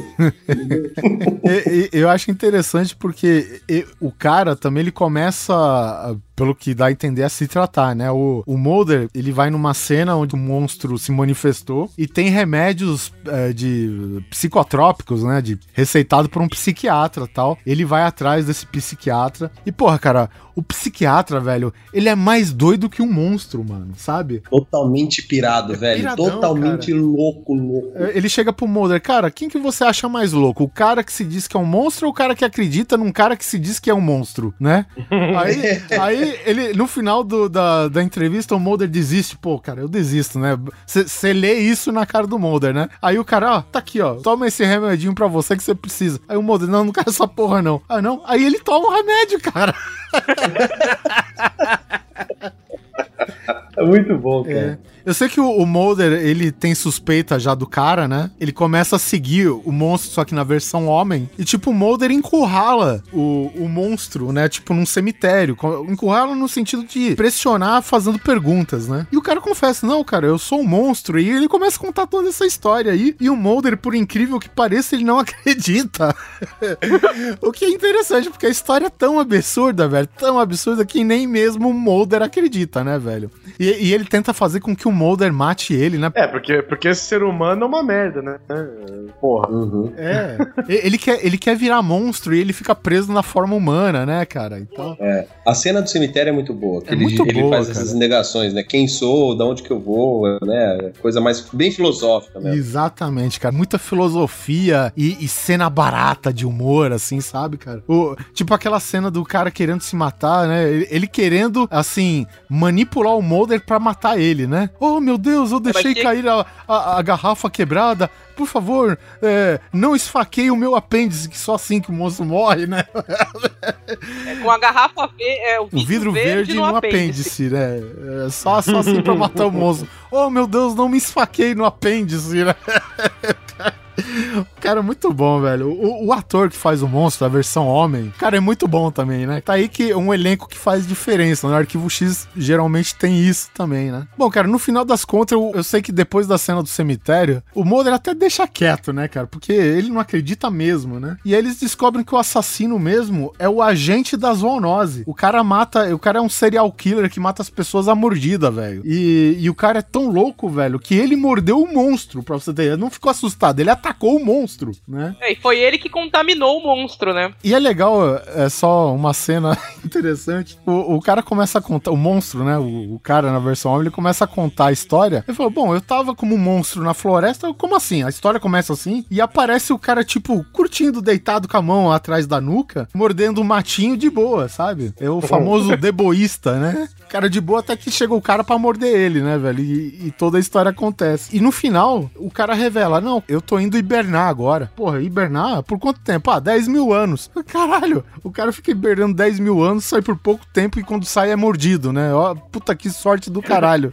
Isso é que no finalzinho, antes do cara se perder no meio da floresta, o Mulder consegue enxergar ele como monstro só pra dar essa ar de conclusão no episódio, cara. Mas o episódio é nota 10 como investigação, comédia, personagens legais, o absurdo, né? humor nos episódios, ele tem outra característica de colocar muito é, autocrítica à série, né? Os personagens da série. Sim. E sempre camuflar algum tema mais profundo, né? Que se for analisar, você vai ver que é um, né? São temas mais profundos, tipo aquela coisa da aparência no Small Potatoes e tal. Isso. E ele então tem essa coisa, né? De usar muita comédia, muita crítica, autocrítica à série e sempre camuflar ali um tema, um tema mais sério. E nesse episódio, ele, o que ele abusou foi de easter egg. Cara, tem easter egg do começo ao fim do episódio. Sim, cara. É, É a, a gente tem, a gente tem que lembrar o seguinte: no primeiro episódio dessa temporada nova, quando o Mulder ele chega no, no, no antigo escritório dele que fica no porão lá do arquivo X, o, o primeiro enfoque da câmera é no teto com os lápis fincados. Isso, Sabe? que é aquele teto de isopor, né? Isso, Teto aque- aquele forro de órgão isopor, né? público, é. E ele ficava jogando lápis apontadinho, cravando pra cima, cara. E tu vê a câmera, velho, tá a merda do pôster I Want to Believe e os, lá, e os lápis tudo cravado no, no forro, cara. E mais nada, né, cara? Pô, já é a referência mais forte da série, né? do- dos episódios antigos, né? Não, esse episódio é muito bom. Tem, tem uma referência à, à sunga vermelha, não sou a única que gosta da sunga vermelha. Que no hotel onde eles estão, o, o dono é um tarado, né? Que tem parede falsa e ele fica olhando todos os quartos. E tem a cena que mostra o, o Mulder dormindo. Aquelas cabeças de bicho empalhado, né? Então muito tem. doentio, né, cara? Eu achei muito doentio. O cara, o cara espalha no hotel dele aquelas cabeças de caça empal- empalhadas nos quartos e tem furinhos. Pra ele ficar observando, né, os hóspedes. E, cara, aquilo foi muito sick. Alguns easter eggs interessantes. É, a roupa que o monstro humano tá usando é a roupa do Kojak, do Kojak e os Demônios da Noite, que foi a série que inspirou Arquivo, o Chris Carter a escrever Arquivo X. O cachorro, que chama Dagul, que também é um nome tirado de Moby Dick, como o Queb. E Moby Dick era o livro que a Scully e o pai dela liam juntos, que o pai dela colocava apelido nela, que ela colocou apelido nele. É que ela chamava ele de Ahab, né? Ahab, isso, e ele chamava ela de Starbuck.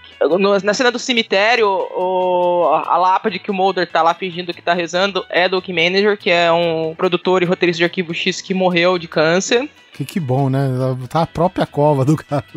Cara, não, e ele era um cara que ele tinha uma mania de falar muito palavrão. Ele, inclusive, é o diretor do Joe Schunger from, the Outer Space. E ele tinha uma mania de falar muito palavrão. E tem tipo um. Não palavrão, mas assim, um xingamento gravado lá na, na tumba dele. Que louco, né? É uma bela homenagem isso para.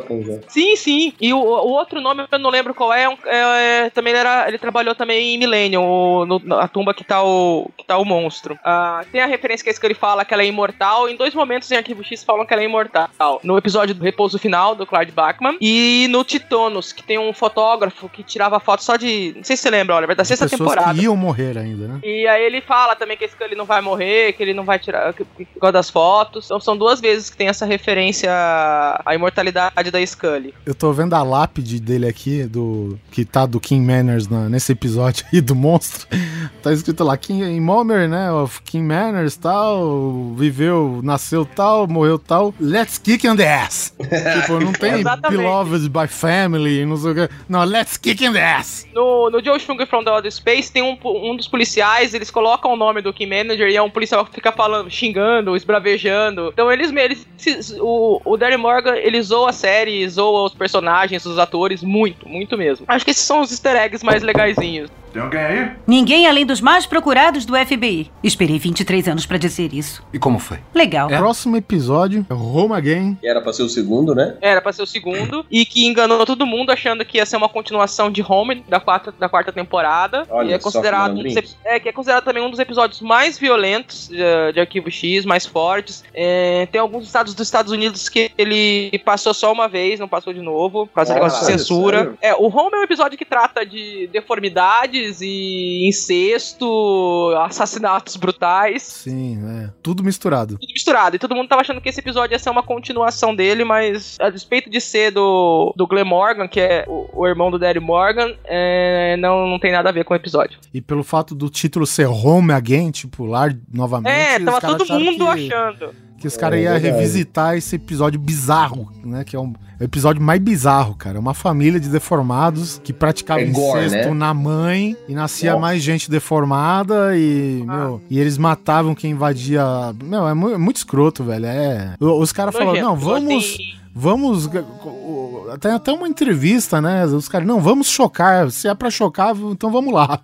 Não, não vamos ter meios termos, né? Esse episódio, o Home, ele começa com uma cena nojenta de parto e depois um infanticídio, né? Isso. Nossa, Esse porque é o será que nível. não passou muitas vezes, né? É, então. Né?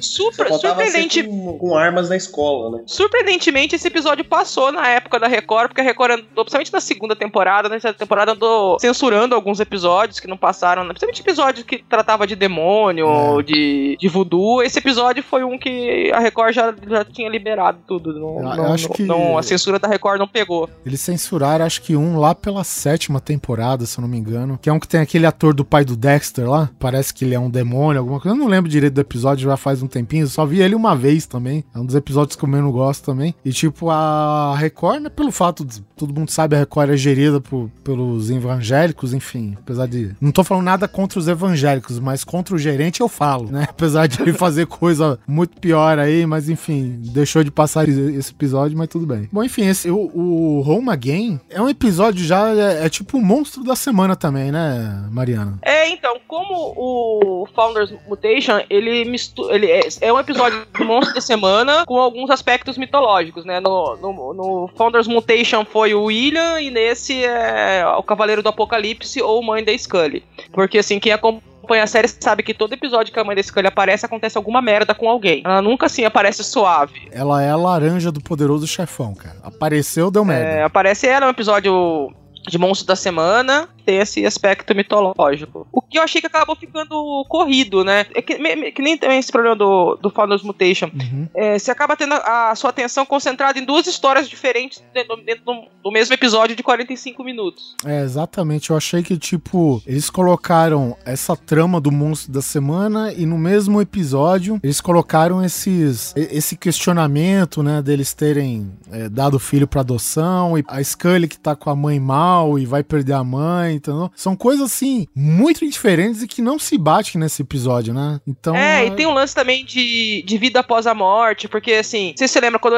a, a Scully volta no por um fio, ela ela tá em coma e vai mostrando na, na mente dela que ela vê uma enfermeira que Sim, tá sim. falando com ela, e aí ela conversa, de- depois ela conta isso, e a mãe dela tinha antes eh, assinado do- no, testamento que ela queria que fosse usado todos os meios pra ressuscitar, porque a, como a Scully mostrou, né, que existe aquela vida ali mesmo quando você tá em coma, você ainda tá você tá em um outro plano, mas você ainda tá vivo. E quando a Scully eh, encontra ela, ela, o médico fala que ela assinou, mudou o testamento pra não ser ressuscitada. E a Scully também fica se questionando por que, que a mãe dela mudou de opinião, mesmo depois da experiência que ela teve. Então é, tem umas questões filosóficas muito profundas e um monstro da semana e acaba não desenvolvendo muito bem nenhuma das duas. É, exatamente. E e eu acho que a- o, o próprio argumento do- desse monstro da semana ficou bem fraco, cara, porque. Ficou, não, É, Assim, não sei se concorda comigo, né? A história basicamente é de um, é um grupo, eu imagino que ligado à prefeitura, que ele tenta realocar pessoas sem teto, né? Só que, porra, é Isso. realocação na porrada, né? O cara chega com mangueira de incêndio, caminhão pipa e taca água nos caras até os caras saírem lá daquela região que os caras querem esvaziar. Os caras fogem de lá e vai pra outra área e tem uma outra líder de comunidade que não quer os caras lá e fica brigando com esse cara da prefeitura. E nesse meio tempo, cara, tem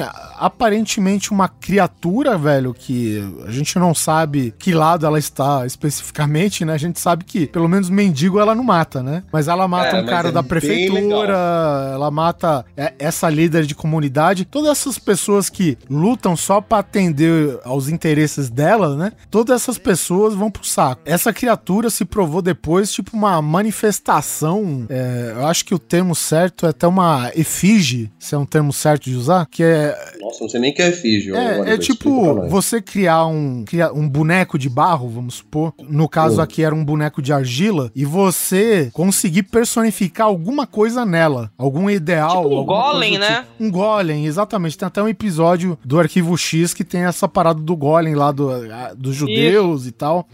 Isso, isso mesmo. Eu achei esse temporada. o monstro, na minha opinião, mais interessante, assim, cara. Eu curti bastante. É interessante, assim, do lado do suspense. O suspense Isso, eu curto, isso. mas a, a motivação, sei lá, ficou meio confuso, cara. Os caras descobrem que é um artista, né? Seguindo todas as evidências. O cara descobre que é um artista que ele conseguiu personificar um ideal nesse monstro que ele construiu, né? Um artista plástico, no caso. E, e, enfim, e esse monstro ia atrás de todos esses caras, né? Que só corriam atrás dos interesses deles, né? É. Foda-se o sem-teto, foda-se os problemas dos outros. Então eu achei que, em termos de monstro da semana, esse episódio ficou bem fraquinho, né? Pelo menos na minha cabeça. E eu até acabei, não sei se não entendendo ou se não tinha realmente mais nada pra entender, eu não sei a opinião de vocês. Mas eu achei que ficou, tipo, sem uma conclusão. Eu, eu entendo que Arquivo X termine às vezes sem conclusão, óbvia. Uhum. Mas esse acho que ficou exageradamente sem conclusão, né? Não, a impressão que eu tenho é que, assim, era um episódio do monstro da semana desse monstro da semana, e alguém na ilha de edição cortou um monte de pedaços, inseriu a mãe da Scully no meio, Isso, e você fica meio faltando as- as- o desenvolvimento da história do monstro da semana, e Uhum. tem aquelas partes lá da mãe da Scully no meio que não tem ligação com o episódio em si. Então, eu acho que foi isso. Ele- Eles tentaram, em pouco tempo, é, tratar de dois assuntos que deveriam ter sido desenvolvidos melhores, e, meu, esse monstro poderia ser um monstro muito foda, podia ter sido desenvolvido uma Isso. história muito legal, e não foi. É porque eles estão na investigação dos assassinatos, né, de- desse monstro. Tem até uma parada interessante que o Mulder recolhe um band-aid com supostamente ó, alguma uma amostra de alguma coisa lá, e o cara manda pro laboratório, o cara não consegue definir que material que é aquele, se tá vivo, se tá morto, se é orgânico, se é sintético. O cara não consegue definir nada. Eu falei, porra, interessante, beleza. Mas aí a Scully recebe a, a ligação do irmão dela lá de Berlim, falando que a mãe dele teve um infarto e ela tem que correr atrás. E de repente eles colocam um outro irmão da Scully lá que nunca foi mencionado, acho que em lugar nenhum. Foi mencionado na série antiga, não, né? Já, ele é, Já? é a primeira vez que ele é mencionado no Por um Fio mesmo, que aparece um flashback dele, criança. Ah, Ah, ele, a William e a Melissa brincando. E depois acho que ele é mencionado mais uma ou duas vezes, mas ele nunca apareceu, a não ser nesse flashback dele criança. Bom, enfim, tem ligação. Mas enfim, aí a mãe da, da Scully acaba morrendo nesse episódio, né? Interessante que se ela aparece e tem tragédia, né? Dessa vez ela foi a própria vítima. Foi. É ela que acabou morrendo. Só que aí, tipo, a, a história se separa em dois caminhos, entendeu, cara? E, e aí, pô, pelo fato do Mulder ser muito ligado com a Scully, ele é obrigado a sair da trilha de investigação dele pra ver como que a Scully tá e tal, e ver. De repente a Scully, ah, eu não aguento isso, eu tenho que trabalhar. Porra, velho. Aí não, É. né?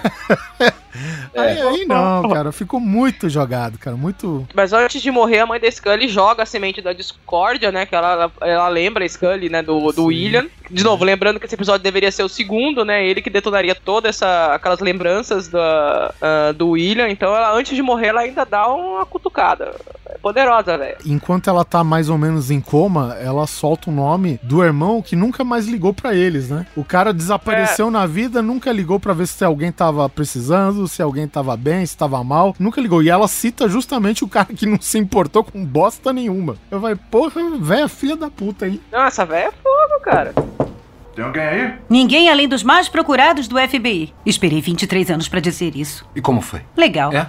Bom, próximo episódio, Babylon, ou Babilônia. Esse episódio eu achei interessante, cara. Tanto no nível investigação como no humor também, cara. Esse é outro episódio se não me engano, do Chris Carter. Ele é, é, di- é roteiro e direção do Chris Carter. É, esse episódio teve um pessoal que ficou meio, meio putinho, porque tem uns lances mais de humor. É, também esse pessoal, esse pessoal se esquece, né, de que o Chris Carter ele não escreveu só ep- episódios mitológicos. Ele tem um, lance de escrever episódios diferentões. Tipo, Prometeus pós-moderno, Triângulo, e é, aquele dos fantasmas do Natal. Então, assim, ele tem uma tendência de escrever roteiros um pouco de. uma linguagem um pouco diferente, jogar um pouco de comédia. Abusa mais na direção de arte, né, cara? Que são uns episódios É, muito bons exato. esses daí. Principalmente quando são episódios não mitológicos, ele tem essa, essa tendência de, de fazer episódios mais elaborados. E assim, eu acho impressionante porque, obviamente, o episódio começa como, sei lá, o, o dia comum de um imigrante do Oriente Médio, né? Nos Estados Unidos, né? Uhum. Isso acho que no, no Texas, né? Ainda é isso. Então tá Isso, lá, tipo, o, o cara, ele reza pra lá no começo do dia, toma o seu café da manhã, dirige o seu carro, ele recebe aquela dose de preconceito só no olhar dos americanos, isso fica bem óbvio, né? E pra ajudar a série, né, ele encontra um amigo, depois entra numa loja e explode a loja, né? Ou seja, É, faz você levantar o preconceito, né? é, então, Cara, ele faz né? ela levantar a bola. Mas não só isso, Guizão. Tipo, o cara tá num dia, tipo, totalmente um dia, sabe? Ah, terça-feira, que nem a gente fala, né? Tomou seu café, foi dirigir lá, encontrou um camarada, entrou na loja e se explodiu e matou mais não sei quantas pessoas. Acho que umas nove, segundo lá. E é foda assim, porque, tipo, a câmera tá de frente pra loja, né? E a explosão cobre um casal que tá entrando e de repente sai algumas pessoas pegando fogo, né, velho? E, e aí começa a abertura do arquivo X e tal, né? E o lance qual que é, cara? Os caras estão tentando. É, é- é esse daí, Neto, que eles têm a apresentação de dois personagens parecidíssimos, né? Com, com o Mulder e a Scully, né? Que eles estão atrás sim, de, de mais informações do terrorista. E, É, são exatamente, casalzinho, né? são exatamente eles, né? É, tipo, Só que são mais eles novos. mais novos, Ah. enfim, é. Menos Eu de juro que eu fiquei cheio com da medo vida. de serem, tipo, os substitutos deles pra continuação da série. É. Eu tava esperando no final da série não ter mais Scully e Mulder e ia virar esses dois aí. Eu fiquei com medo mesmo disso, cara. Eu não tava curtindo muito esses dois. no- Na hora que eles apareceram, eu já não curti. É, e fique com medo, né? Porque, tipo, tá, tá certo, já disseram que vão continuar a produzir mais episódios no futuro, mas. E eles aparecem no último episódio também, né, cara? E com participação importante. Então, assim, faz a gente questionar, pelo menos, né? Será que vão passar a tocha pra dois personagens exatamente igual? Aí é você é, cair muito no erro de não modernizar a série, de não querer ousar, porque, querendo ou não, quando o David Duchovny queria cair fora da série lá, pô, os caras ousaram, os caras pegaram dois atores, sabe? Eles, eles inverteram papéis, jogaram eles em situações diferentes. Então, tipo, aquilo eu achei válido, apesar da metodologia ter ido pro saco, aquilo lá eu achei válido. E, e- e nesse episódio aqui, mais ou menos o, o jovem Mulder, vamos dizer assim, né? Que é o agente Miller, acompanhado da agente Einstein. Olha só que nomes interessantes. Cara, É, até os a- nomes são parecidos, né? Não, meu, e assim, ele é maior fanboy do Mulder, do né? Mulder, é. Não sei se você lembra, na, na oitava temporada tem um episódio chamado Scary Monster. Sim. Que tem uma. Ela, na verdade, ela não é bem uma agente do FBI, ela trabalha no FBI, No ela trabalha na parte escritório, de né? contabilidade é. do FBI, fangirl do, do Mulder e Scully, ela convence Uhum. a, o Doggett e a Reis a fazer uma investigação. Eu, eu no começo tava achando que ele era uma versão masculina dela, mas assim, eu também uhum. fiquei com medo de do Chris Carter querer usar eles na série. É, é- essa personagem foi bom até bom tá, a Mari ter lembrado, velho, porque essa personagem ela é bem fanboy dos dois mesmo, né? Porque ela ela que recebe o relatório de gasto dos dois e do que aconteceu e não sei o quê. Então, tipo, pra ela é tudo uma viagem louca, uma aventura, né? Pra ela, pô, aquilo lá só tá no papel, ela quer viver aquilo, né? E de repente quando ela tá no meio da treta com o Doggett, né, que é o, o, o ator lá, o Robert Patrick, né, que é o T-1000, que ele, vamos dizer assim, entre aspas, ele assume o lugar do Mulder na série, é, tipo, eles se deparam com uma situação e ela começa a chutar as teorias mais absurdas. Não, isso pode ser um ET que se estica. Não, isso pode ser um olho negro. Não, isso pode ser não sei o quê. E o Doggett, porra, louco da vida pra sentar porrada no meio da cara da mulher, tá ligado? Não, isso quando ela não fica. Ah, o Mulder teria feito isso, o Mulder teria feito aquilo. e no Isso, final ela é, encontra o Mulder e a Scully e aí termina esse episódio do Mulder, o Mulder tentando explicar pra ela como que ele conseguiu ir embora do Ártico Ah, no sim. final do filme se o carro dele tinha acabado a gasolina. Sim, porque é tipo um ponto. É, é tipo essas falhas de filme, né? Tudo bem, é, é tipo suspensão de descrença que a gente fala, né? Tudo bem, todo mundo aceita, mas é na comunidade fã do Arquivo X. É fica- zoado, é. É, fica essa, digamos, essa paradinha, essa, essa brincadeira, né? Mas é. é e, e nesse episódio, né? Tipo, tá o cara que ele é meio fã, fanboy do Mulder, né? E tem a mulher que ela não é fanboy de ninguém, tá lá, ela acha absurdo correr atrás do Mulder, porque ela é bem cética, e por algum acaso ela é médica cientista também, né? É, tipo, super ruiva. E ruiva. Ruiva.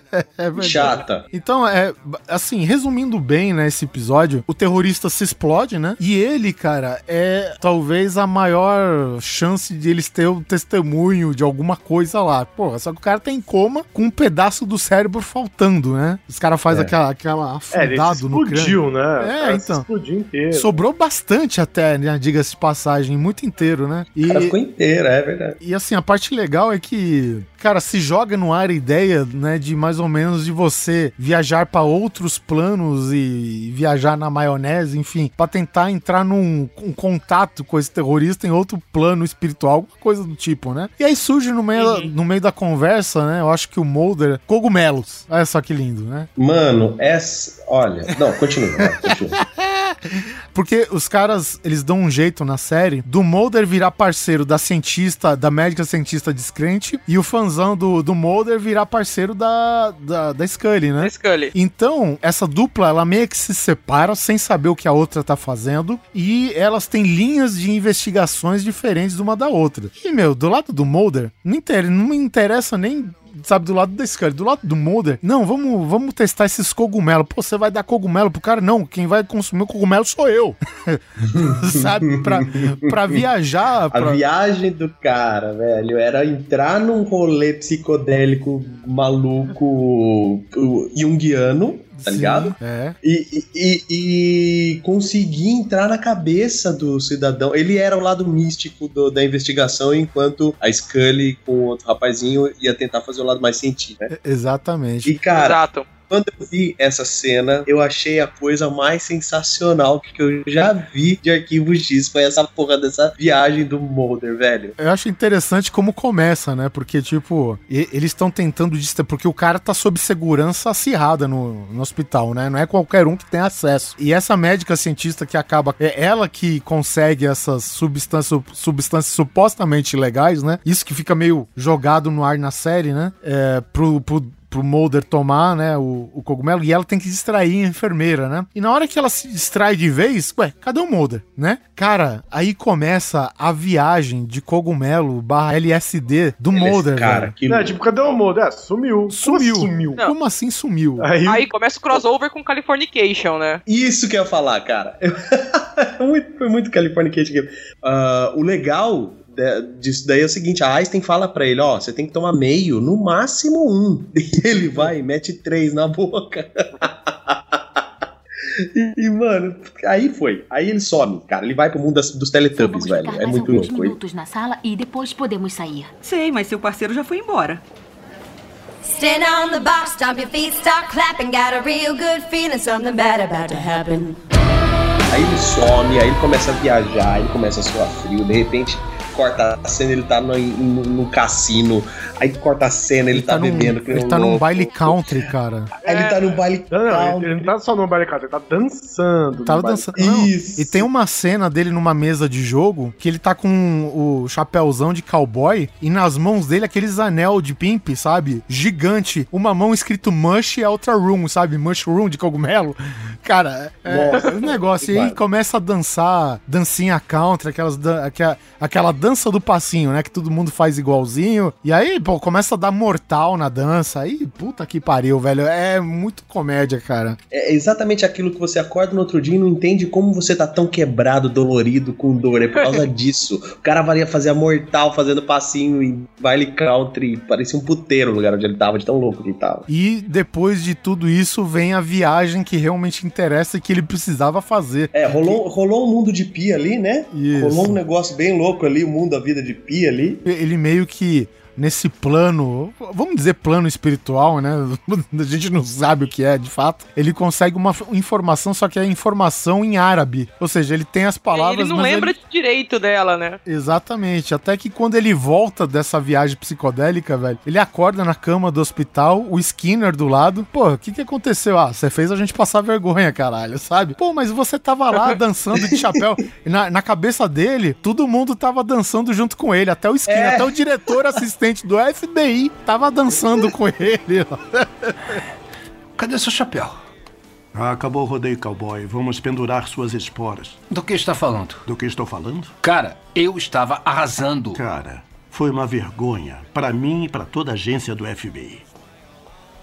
Agente Einstein, por favor, conta pra ele. Contar o quê, agente Mulder? O que fizemos foi sob sua supervisão médica. Tudo ah, que estamos é, fazendo. foi. Só que não. Não, não foi volitivo. E o que foi, agente Mulder? Foram cogumelos mágicos. Talvez tenha tomado demais. Talvez tenha tomado pouco. E tem essa treta, né? De ele não lembrar direito o que, que o cara falou e o cara falou em árabe. E, e esse agente Miller, né? Ele, ele fez incursões, né? Pelo FBI no, no, Oriente Médio, então ele sabia alguma coisa, né? Aí quando o Mulder lembrou das palavras, né? Essa informação do plano espiritual, o cara falou, ué, Hotel Babilônia. Aí o o FBI todo correu pro Hotel Babilônia e tava célula terrorista lá, eles desmantelaram uhum. tudo isso, velho. Então, é, porra, foi bem bacana esse episódio também, cara. No sentido comédia, investigação também, e também pelo fato da interação entre os personagens, né? Que eles inverteram os papéis, trocaram as duplas, foi bem legal, cara. Agora, eu não lembro o que, que ele fala pra Einstein, logo que ele volta da viagem, ela tá do lado dele, assim, na cama, Aí ele fala algo pra ela do tipo assim: Nossa, você tava lá, te fazia fácil. é verdade. Foi muito louco isso, né? Verdade. É interessante, tem um easter egg que esse episódio tá tipo o Scully e o Mulder no porão. Quando esses dois agentes chegam, né? Que é a primeira vez que eles se apresentam nesse, nessa temporada, né? E na, na série como um todo, né? Nunca estiveram antes. Eles batem na porta e, e chama por alguém e a Scully fala: Aqui não tem ninguém, só os imprestáveis do FBI. Que é a primeira frase que o Duchovny tem como Fox Mulder no Arquivo X, na Fox primeira Mulder. temporada, velho. Exatamente. Olha que foda. Sabia. Agora, assim, esse episódio, o episódio em si é bom, só que aí o, o Chris Carter conseguiu, assim, magoar muito meu coração pela segunda vez. Primeira vez que ele magoou muito meu coração foi em Jump the Shark. Puta, uh, não, isso Que ele daí... mata É. os, pito- os pistoleiros. E aí, quando ficou esse hype, pô, vai voltar arquivo em X, vai. Oh, os pistoleiros vão, vão, participar. Puta, fiquei mega empolgada, porque eu adoro os pistoleiros, eu tenho a série dos pistoleiros, tudo.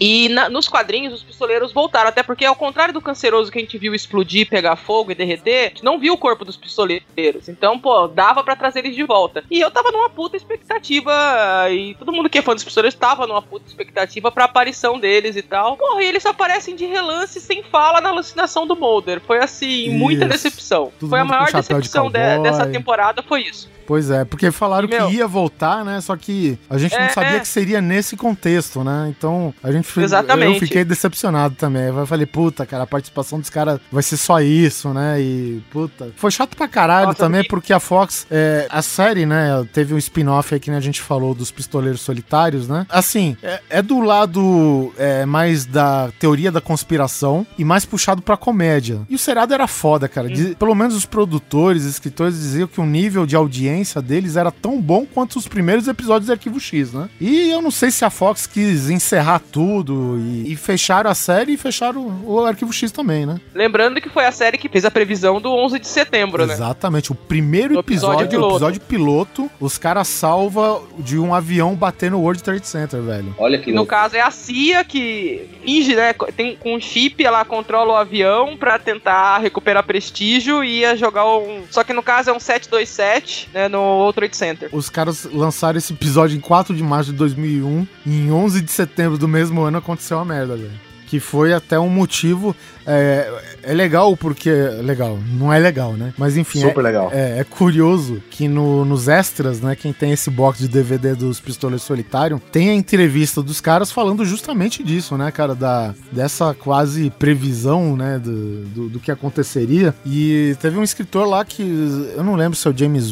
Não, não é o James Wong, é outro cara. Ele falou, cara, às vezes é isso. A gente imagina as coisas mais absurdas pra pôr em tela e de repente vem a realidade e dá um tapa na nossa cara. O cara falou Acho que é o Vincent, Vincent Gilligan. Porque esse episódio é dele, do Chris Carter, do Frank Spotniks e do John Shiban. É o Joe Shiban que falou isso. O Vince Gilligan é o cara do... Do Breaking Bad. Breaking Bad, pô. É. Mas não foi ele que disse, não. Foi o Joe Shiban que falou isso, cara. A gente sempre torce pra que isso aí não tenha sido a fonte de ter dado a ideia pros caras malucos, né, velho? É, Tudo nunca bem. se sabe, né, cara? Acho que não dava tempo, né? É, muito tem- Pra planejamento. tudo. É.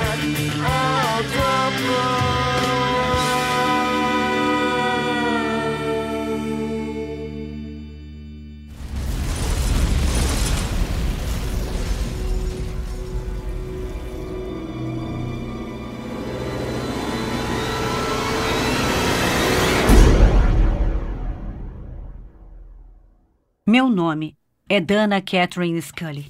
Sou agente especial da agência do FBI. Uma carreira que escolhi depois de me formar como médica, que prometia a chance de me aprofundar como cientista e alguém que busca justiça no meu mundo com base científica.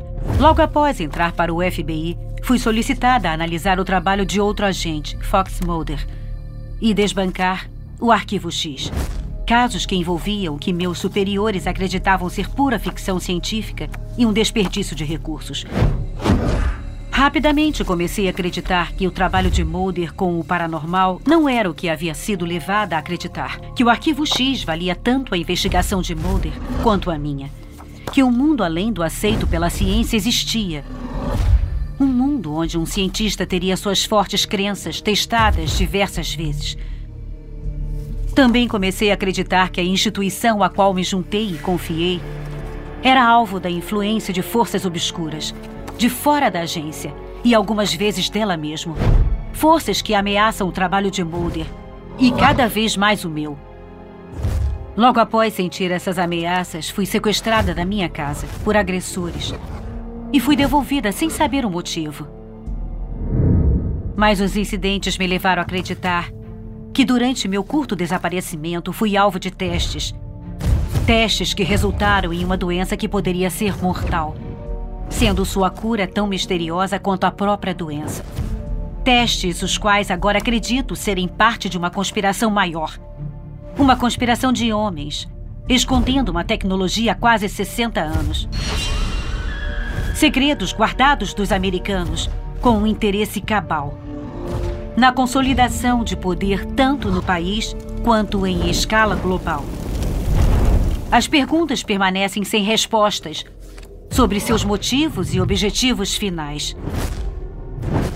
Quando e onde esses homens realizam seus planos obscuros. E o significado de um recente resultado de teste da minha própria composição genética, revelando anomalias do DNA que pode apenas ser classificado como alienígena.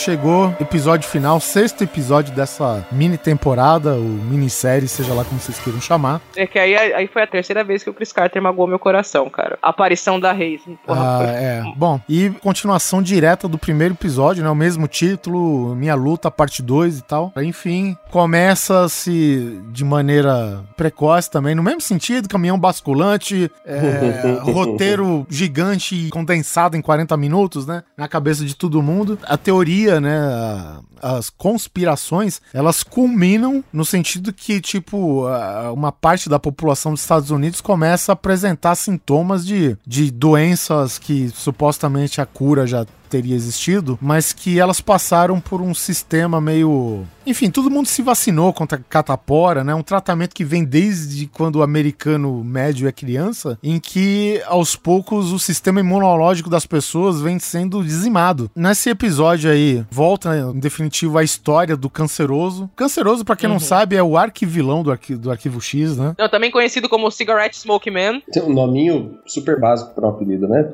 É, o, os vilões do Arquivo X X, aqueles que não tem nome definido, eles têm esses nomes esquisitos, né? Então aquele. O Homem de unhas bem feitas. O Homem de unhas bem feitas, o Cigarette Smoking Man, o Elder Number não sei o que, Elder Number 2, Elder é. Number 1, e por aí vai. E a gente descobre, né? Descobre não, a gente já sabia desde o primeiro episódio que o, o canceroso tava vivo. Para quem não lembra, ele só recebeu um, um míssel na fuça, numa caverna lá nos Estados Unidos, né? E, e mostra, acho que ele até virando caveirinha, não? Eu nem lembro, cara. Vira, mas ele pega pega fogo, ele pega fogo. Cara, ele, ele recebeu um míssil na fuça. Eles deram um jeito de voltar pra essa temporada é. nova. Tanto que o cara tá de cerâmica, né, velho? Ah, tipo, sim, a cara é. dele é montável, é um lego a cara dele, literalmente. Pois é, né, cara? E a gente descobre que, na verdade, todas aquelas pessoas que foram abduzidas, né, dá uma outra, não sei se todas, pelo menos, mas é uma espécie de inversão no roteiro, né? Aquela coisa de que uh, as verdades são mentiras e o que a gente acreditou estava errado. E na verdade as pessoas que passaram por aquele processo de abdução que nem a Scully passou, elas estão de fato é, protegidas, né? Quem tem o DNA do- do- dos aliens lá, eles estão protegidas contra é, essa invasão é, biológica, vamos dizer assim, que os americanos passaram, né? E outras pessoas do planeta todo, mas enfim, o foco da série é os Estados Unidos, né? Então aparecem pessoas com sintomas de ter antraz, né? Pra vocês que ouviram o cast de Big Four aí, ó, em homenagem. Big Four. Se descobriu que praticamente os primeiros pacientes, né, antraz chegou é da classe policial e são soldados do exército, né? E começa a se criar a teoria que esses caras são geralmente vacinados pra doenças típicas dessas incursões que eles fazem aí no Oriente Médio, enfim, é, coisa do tipo, né? Eles foram vacinados contra antraz mesmo, né, por via das dúvidas, né, já que os Estados Unidos sofreu alguns ataques relacionados a isso, ou supostamente relacionados a isso. Em tempo recorde, a Scully, junto com o agente Einstein, né, que vem desse do episódio dos cogumelos aí, eles são fixos aí na série, pelo que dá a entender, né? O Mulder, no começo do episódio, ele tá sumido. O agente Miller encontra a casa do Mulder em frangalhos, né? O agente Miller não, o, o Ted Malha, o youtuber, né? Que a gente chama. Acho que ele tinha um encontro marcado com o Mulder, alguma coisa assim, não é? Isso, e ele encontra toda a casa do Mulder em pedaço, tudo quebrado, né? Ou seja, teve alguma coisa relacionada à invasão. E assim, corta uma cena, tá o Mulder todo a cara toda estourada, dirigindo sozinho na estrada, né? E o FBI querendo encontrar o Mulder, né? Agora, ninguém consegue encontrar o Mulder, né? Ninguém praticamente aplica o I do FBI em- na vida, né? que é o I de investigação, porra. E o agente, o agente Miller, ele vê que o, o, o celular do Mulder tem essa espécie de buscar iPhone, né, no, no PC dele, e ele acha o Mulder por isso, né? E ele segue o Mulder até a casa do canceroso, velho. Canceroso que desvenda todo esse o plot, né, da, da extinção de parte da humanidade, principalmente por quem não escolhido. Outro fato também que aí ah, eu deixo pra Mariana falar que é o que quebrou o coração dele com a agente Mônica Reyes, né, que é uma personagem que vem lá das duas das duas últimas temporadas, né, clássicas do, do Arquivo Isso. X. Então, é, enquanto a Scully e a Einstein estão lá no hospital, inclusive a Scully usando superpoderes de médica dela pra tentar descobrir uma cura, alguma coisa, a Scully recebe um telefonema, parece que alguém vai dar uma informação pra ela e aí pra felicidade geral dos fãs de Arquivo X, tá lá a Mônica Reis, né? E a Mônica Reis, ela ela entra, entra na, na oitava temporada e depois ela fica mais na, na nona, ela é tipo um Mulder, né? Ela é believer, ela é até meio sensitiva. Ela foi ela, ela que ajuda a Scully quando a Scully foge pra ter o, o William e tal. Ela é a parteira. E aí ela, ela é a parteira, ela é a parteira, ela faz sons de baleia, ela é, é multifunções. Essa é melhor. Sério, tem uma cena que ela fica fazendo sons de baleia pra Scully, cara. É, con- acontece. Isso, no meio de uma Aí- invasão de super soldados, né? Um negócio louco. É, no meio do nada. é. E até a Scully fala que ela lembra a irmã dela, que a irmã da Scully também era meio assim. Bom, enfim. Aí ela começa a conversar com a Scully e ela revela, na verdade, ela tá fazendo parte da conspiração, né? Que ela se juntou ao canceroso pra se salvar. Ela conta né, que o canceroso, ah, depois que ele foi explodido, ele conseguiu. Ele foi res- resgatado, ele tava no hospital e ele oferece esse emprego, né? Entre aspas, pra ela, em troca da- dela se salvar. O que é totalmente incoerente com, com, com, com o personagem da, da Monica Reyes. Que batia de frente, né, velho? É, não, e ela mal conhecia a Scully, cara. Ela se arrisca pela Scully. No julgamento do Mulder, naquele episódio do julgamento do Mulder, cara, o discurso que ela faz, assim, é fodaço, entendeu? É, não, não tem nada a ver com a Monica Reyes. A Monica Reyes, assim, por esse motivo só de salvar a própria bunda, ah, ela ah, se uniu ao canceroso. Espero, espero que se tiver uma décima primeira temporada, o Chris Carter consiga explicar, dar alguns motivos, porque assim, totalmente, isso assim, é uma das coisas totalmente sem sentido, não tem motivação, não tem lógica a Monica Reyes ter virado de lado e também não tem sentido, ao, sabe, colocar ela no, no episódio só pra isso, pra aparecer isso, sabe, sem É, motivo. E o foda é que ela aparece de uma maneira bem patética, né, cara? Ela, os caras colocam ela colocando cigarro no, no buraquinho da traqueostomia buraquinho, do, do é. canceroso, cara. E ela só faz isso, cara, sabe? Ela, tipo, só serve pra isso pro cara. É, tipo, uma humilhação, né, que, que ela tá passando, mais ou menos isso. pra- pra Exato, salvar. cara. Assim, eu achei muito. Foi, foi igual os pistoleiros, pô. Voltou pra quê? Pra voltar assim e não voltava, né? Eu acho que em comparando com o primeiro episódio, né, que é de onde é, ele vem, eu acho esse segundo episódio dessa mitologia até melhor, mas ele tem seus problemas. Um é esse que a Mariana falou, e tipo assim, essa epidemia do nada, né, de pô, um ataque tão direto contra a população, essa coisa, sei lá, ficou meio absurdo, né? Aquela coisa, é aquela correria, né? Os caras tinham dois episódios pra desenvolver uma história, é, acabaram correndo, acabaram jogando um monte de informação. Tinha coisas que já tava pronta, né? Que é, a gente chama mais ou menos de explicação ex-máquina, né? Tipo, a Uhum. parada já tava lá, mas ah, não discute, já tava lá, sabe? Foda-se. E tem a questão de, enfim, a população fica doente, a Scully descobrir que o, o suposto DNA alienígena dela pode gerar uma vacina, enfim, ela administrar. Como o Mulder e o agente Miller estão voltando da casa do canceroso, né? É, e os dois já estão. O Mulder já tá nas últimas, né? Que ele tá doente, o Miller tá começando a ficar, e ela leva, tipo, aquele soro até no meio da, da rua congestionada, né? Que tá, tá um caos, né? Mais ou menos o, o caos do início da praga zumbi, mais ou menos que parece. O episódio se encerra com uma nave, né? de- dessas triangulares básicas, né? Do projeto Aurora que a gente fala aí, focando a luz no carro. E acabou a temporada, né? E what? E se não tiver mais nada? É, não, inclusive, de novo, a sensação de requentar a quinta temporada. É, porque tem um episódio que tem uma cena quase igual, cara. A Scully em numa cima da ponte, ponte, uma né? nave. É. Olhando pra cima e uma nave com uma luz em cima dela. É, é idêntica a cena. Alguma coisa que eu queria apontar nesse episódio. Primeiro, os superpoderes de médica da Scully. Ela devia trabalhar É. na cura do câncer, na cura da AIDS, porque rapidinho ela descobre as coisas. Inclusive, ela olhando pro Mulder, descobre que ele precisa de células troncos do William. Ela é um gênio, né? Ela nem encosta no Mulder, ela, ela tem essa descoberta. Ela é uma X-Men, E né, outra, cara? uma coisa- Afinal, é do mesmo estúdio, é, da Fox, hein? É da Fox. É uma coisa que te- teve muita discussão foi se o Mulder realmente poderia ter ficado doente. Quarta temporada, ele é exposto à vacina quando ele é exposto ao óleo negro. Na quinta temporada, desculpa, quinta temporada. No Tunguska, ele participa do teste russo da vacina. Isso daí já daria imunidade pra ele. E no Sexta Extinção 1 e 2, ele, quando ele começa a ter aqueles ataques dele, que ele começa a desenvolver poder de lemente e tal, é apontado que isso daí é porque ele também tem esse DNA alienígena que tava ativo nele. Então, assim, se questionou muito se o Mulder realmente, sabe, ele tem dois motivos para não ficar doente e como assim ele ficou doente. É, mas e- e- Uma acho coisa- que esses poderes, Mariana, foram sugados naqueles canudinhos pela bochecha, quando ele foi abduzido. É, só se foi. ou, ou ele esqueceu na viagem de ácido, né? Ele perdeu. Pode ser, Nossa, pode, pode ser. crer. Ainda é um efeito do cogumelo. Esse episódio, até o jeito como ele termina, é, encerra com chave de merda a minha frustração. Porque eu queria muito.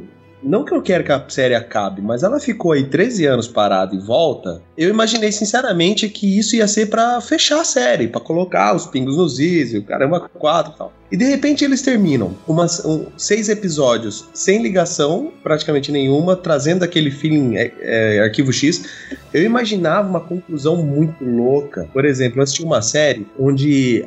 Sabe essa teoria da conspiração de que o mundo é controlado por poucos homens poderosos que controlam os poderosos? Manja essa Uhum. teoria assim? Eu assisti uma série onde isso existia e esses poucos homens eram alienígenas, que se chamam O Silêncio, onde eles controlam, eles manipulam as pessoas que realmente mandam no mundo, sabe? Sei lá, o cara que dá pitaco na ONU, o presidente dos Estados Unidos, saca? Eles manipulam essas pessoas e eles têm um poder sensacional, que é assim, quando você olha pra eles, você vê eles tal, e eles te manipulam por intimida- intimidação. Então os caras acabam fazendo até por medo. Quando você vira de costas e para de olhar pra eles, você esquece automaticamente da existência deles, eles vão pro seu inconsciente. Conscientemente você não lembra, inconscientemente você faz o que foi mandado. E é assim que esses poucos alienígenas controlam a Terra, da forma como eles querem. Isso é uma puta teoria da conspiração que é trabalhada nessa seriado por vários episódios, quase uma temporada inteira, e é muito bom, cara, é muito legal, é muito legal mesmo. Eu imaginava algo assim, tipo, nossa, finalmente vamos entender quem está por trás de tudo tal. Então, assim, acho que o erro foi meu em ter esperado muito da série, e quando ela termina desse jeito, me deixando claro que não respondeu quase nada, continuou o mistério e ainda com a sensação de que ainda tem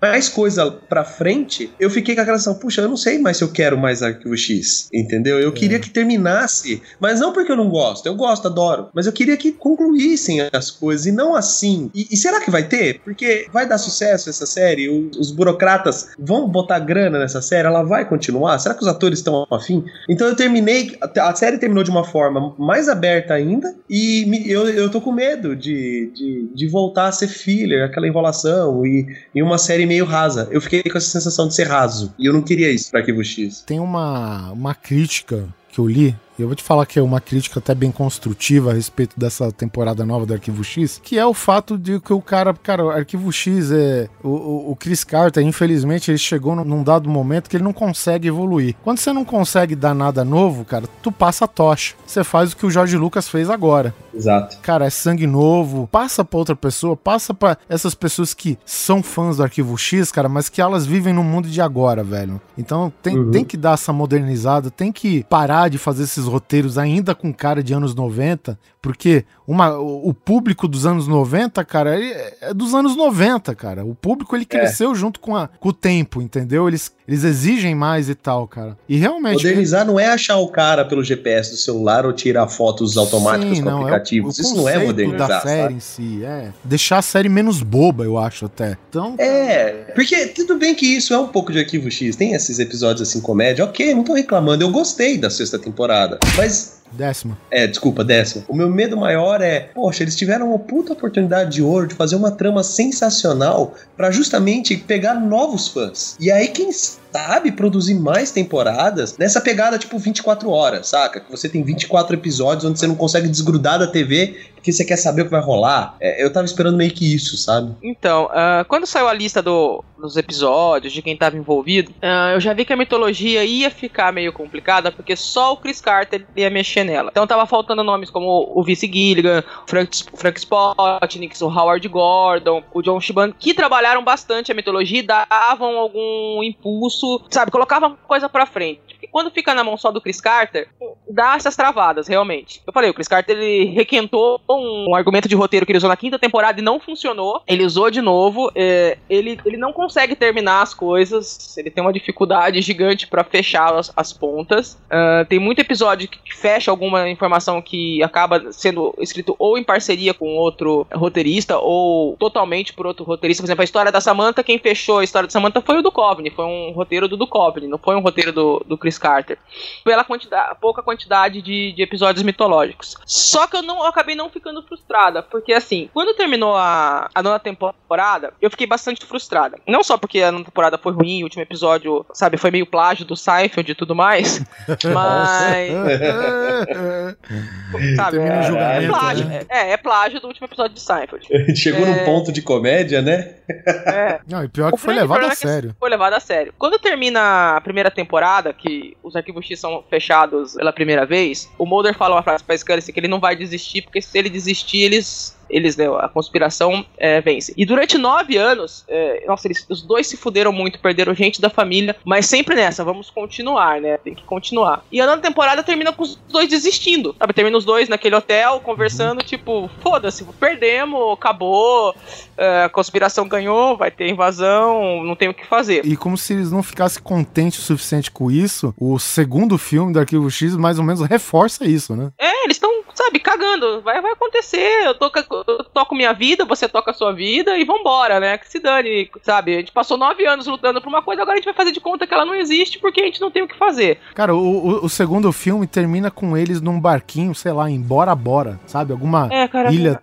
Aquilo, como Jump the Shark, são coisas que eu, eu, eu apago da minha mente, não fazem parte da, da série. Então foi uma sensação muito ruim, assim, sabe? Porra, que bosta. Esse, a despeito de toda a frustração de, de não ter resolvido as coisas, de ter corrido, pelo menos a sensação que tem no final é uma sensação que, pelo menos, os dois, tipo, ainda estão lutando, ainda estão tentando conter a conspiração, sabe? Ainda tá acontecendo, eles estão ainda no jogo. Então, assim, foi isso que eu acho que valeu, não só a nostalgia dos episódios, de resgatar o Mulder e a Scully pro jogo, porque eles terminam a nona fora e o filme, o filme mais fora ainda. Eles estão de volta no jogo, eles estão de volta lutando contra a conspiração, seja ela totalmente do governo, seja ela totalmente dos aliens, seja ela dos aliens com o governo. Então eles estão de volta ao jogo e eles estão de volta à luta. É, então essa sensação de final, entre aspas, né, que é final, foi a sensação que eu acho que valeu a pena essa temporada pra resgatar o Mulder e Scully pro jogo. É, o espírito, né? Deu até uma refrescada, né? Um resgate mesmo. É, eu acho que isso valeu. A gente, a gente não ficou com o Mulder e Scully derrotados que a gente tava com eles na, na nona temporada. A gente tá com o Mulder e Scully que estão lutando ainda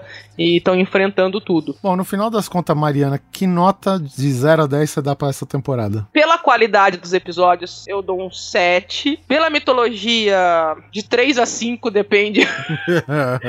depende, assim, do, do, do fluxograma que eu tô fazendo pra tentar entender a mitologia. E às vezes ela, ele tem um pouco mais de sentido, às vezes eu mudo ele, ele perde o sentido. Eu dei nota em cada episódio e tô dividindo pela média, né? Porque o primeiro e o último eu tô dando uma nota bem baixa e no final das contas deu até uma média que para que eu esperava boa, que é nota 6, né? Assim, Pra mim, de 0 a 10, nota 6 pra essa temporada, Neto. Olha, eu, eu aumento a nota pra uns 8,5, porque primeiro eu sou bonzinho, segundo, eu queria muito rever eles. Eu queria, pra mim foi bastante nostálgico ver o- o- os dois personagens juntos ali, revivendo as aventuras muito loucas, muitas aspas nisso, saca? Eu queria dar uma nota maior, mas eu vou dar tipo um 8 mesmo, mais pela nostalgia. Mas se for pra analisar a série em si, eu eu daria tipo 5,5, porque foi muito frustrante, me entregou uma coisa que eu não esperava, mas também ninguém me falou que não seria isso, entendeu? É, eu não vi em nenhum lugar dizendo que ia ter aquilo que eu tava querendo, seis episódios fechados com uma trama foda, não.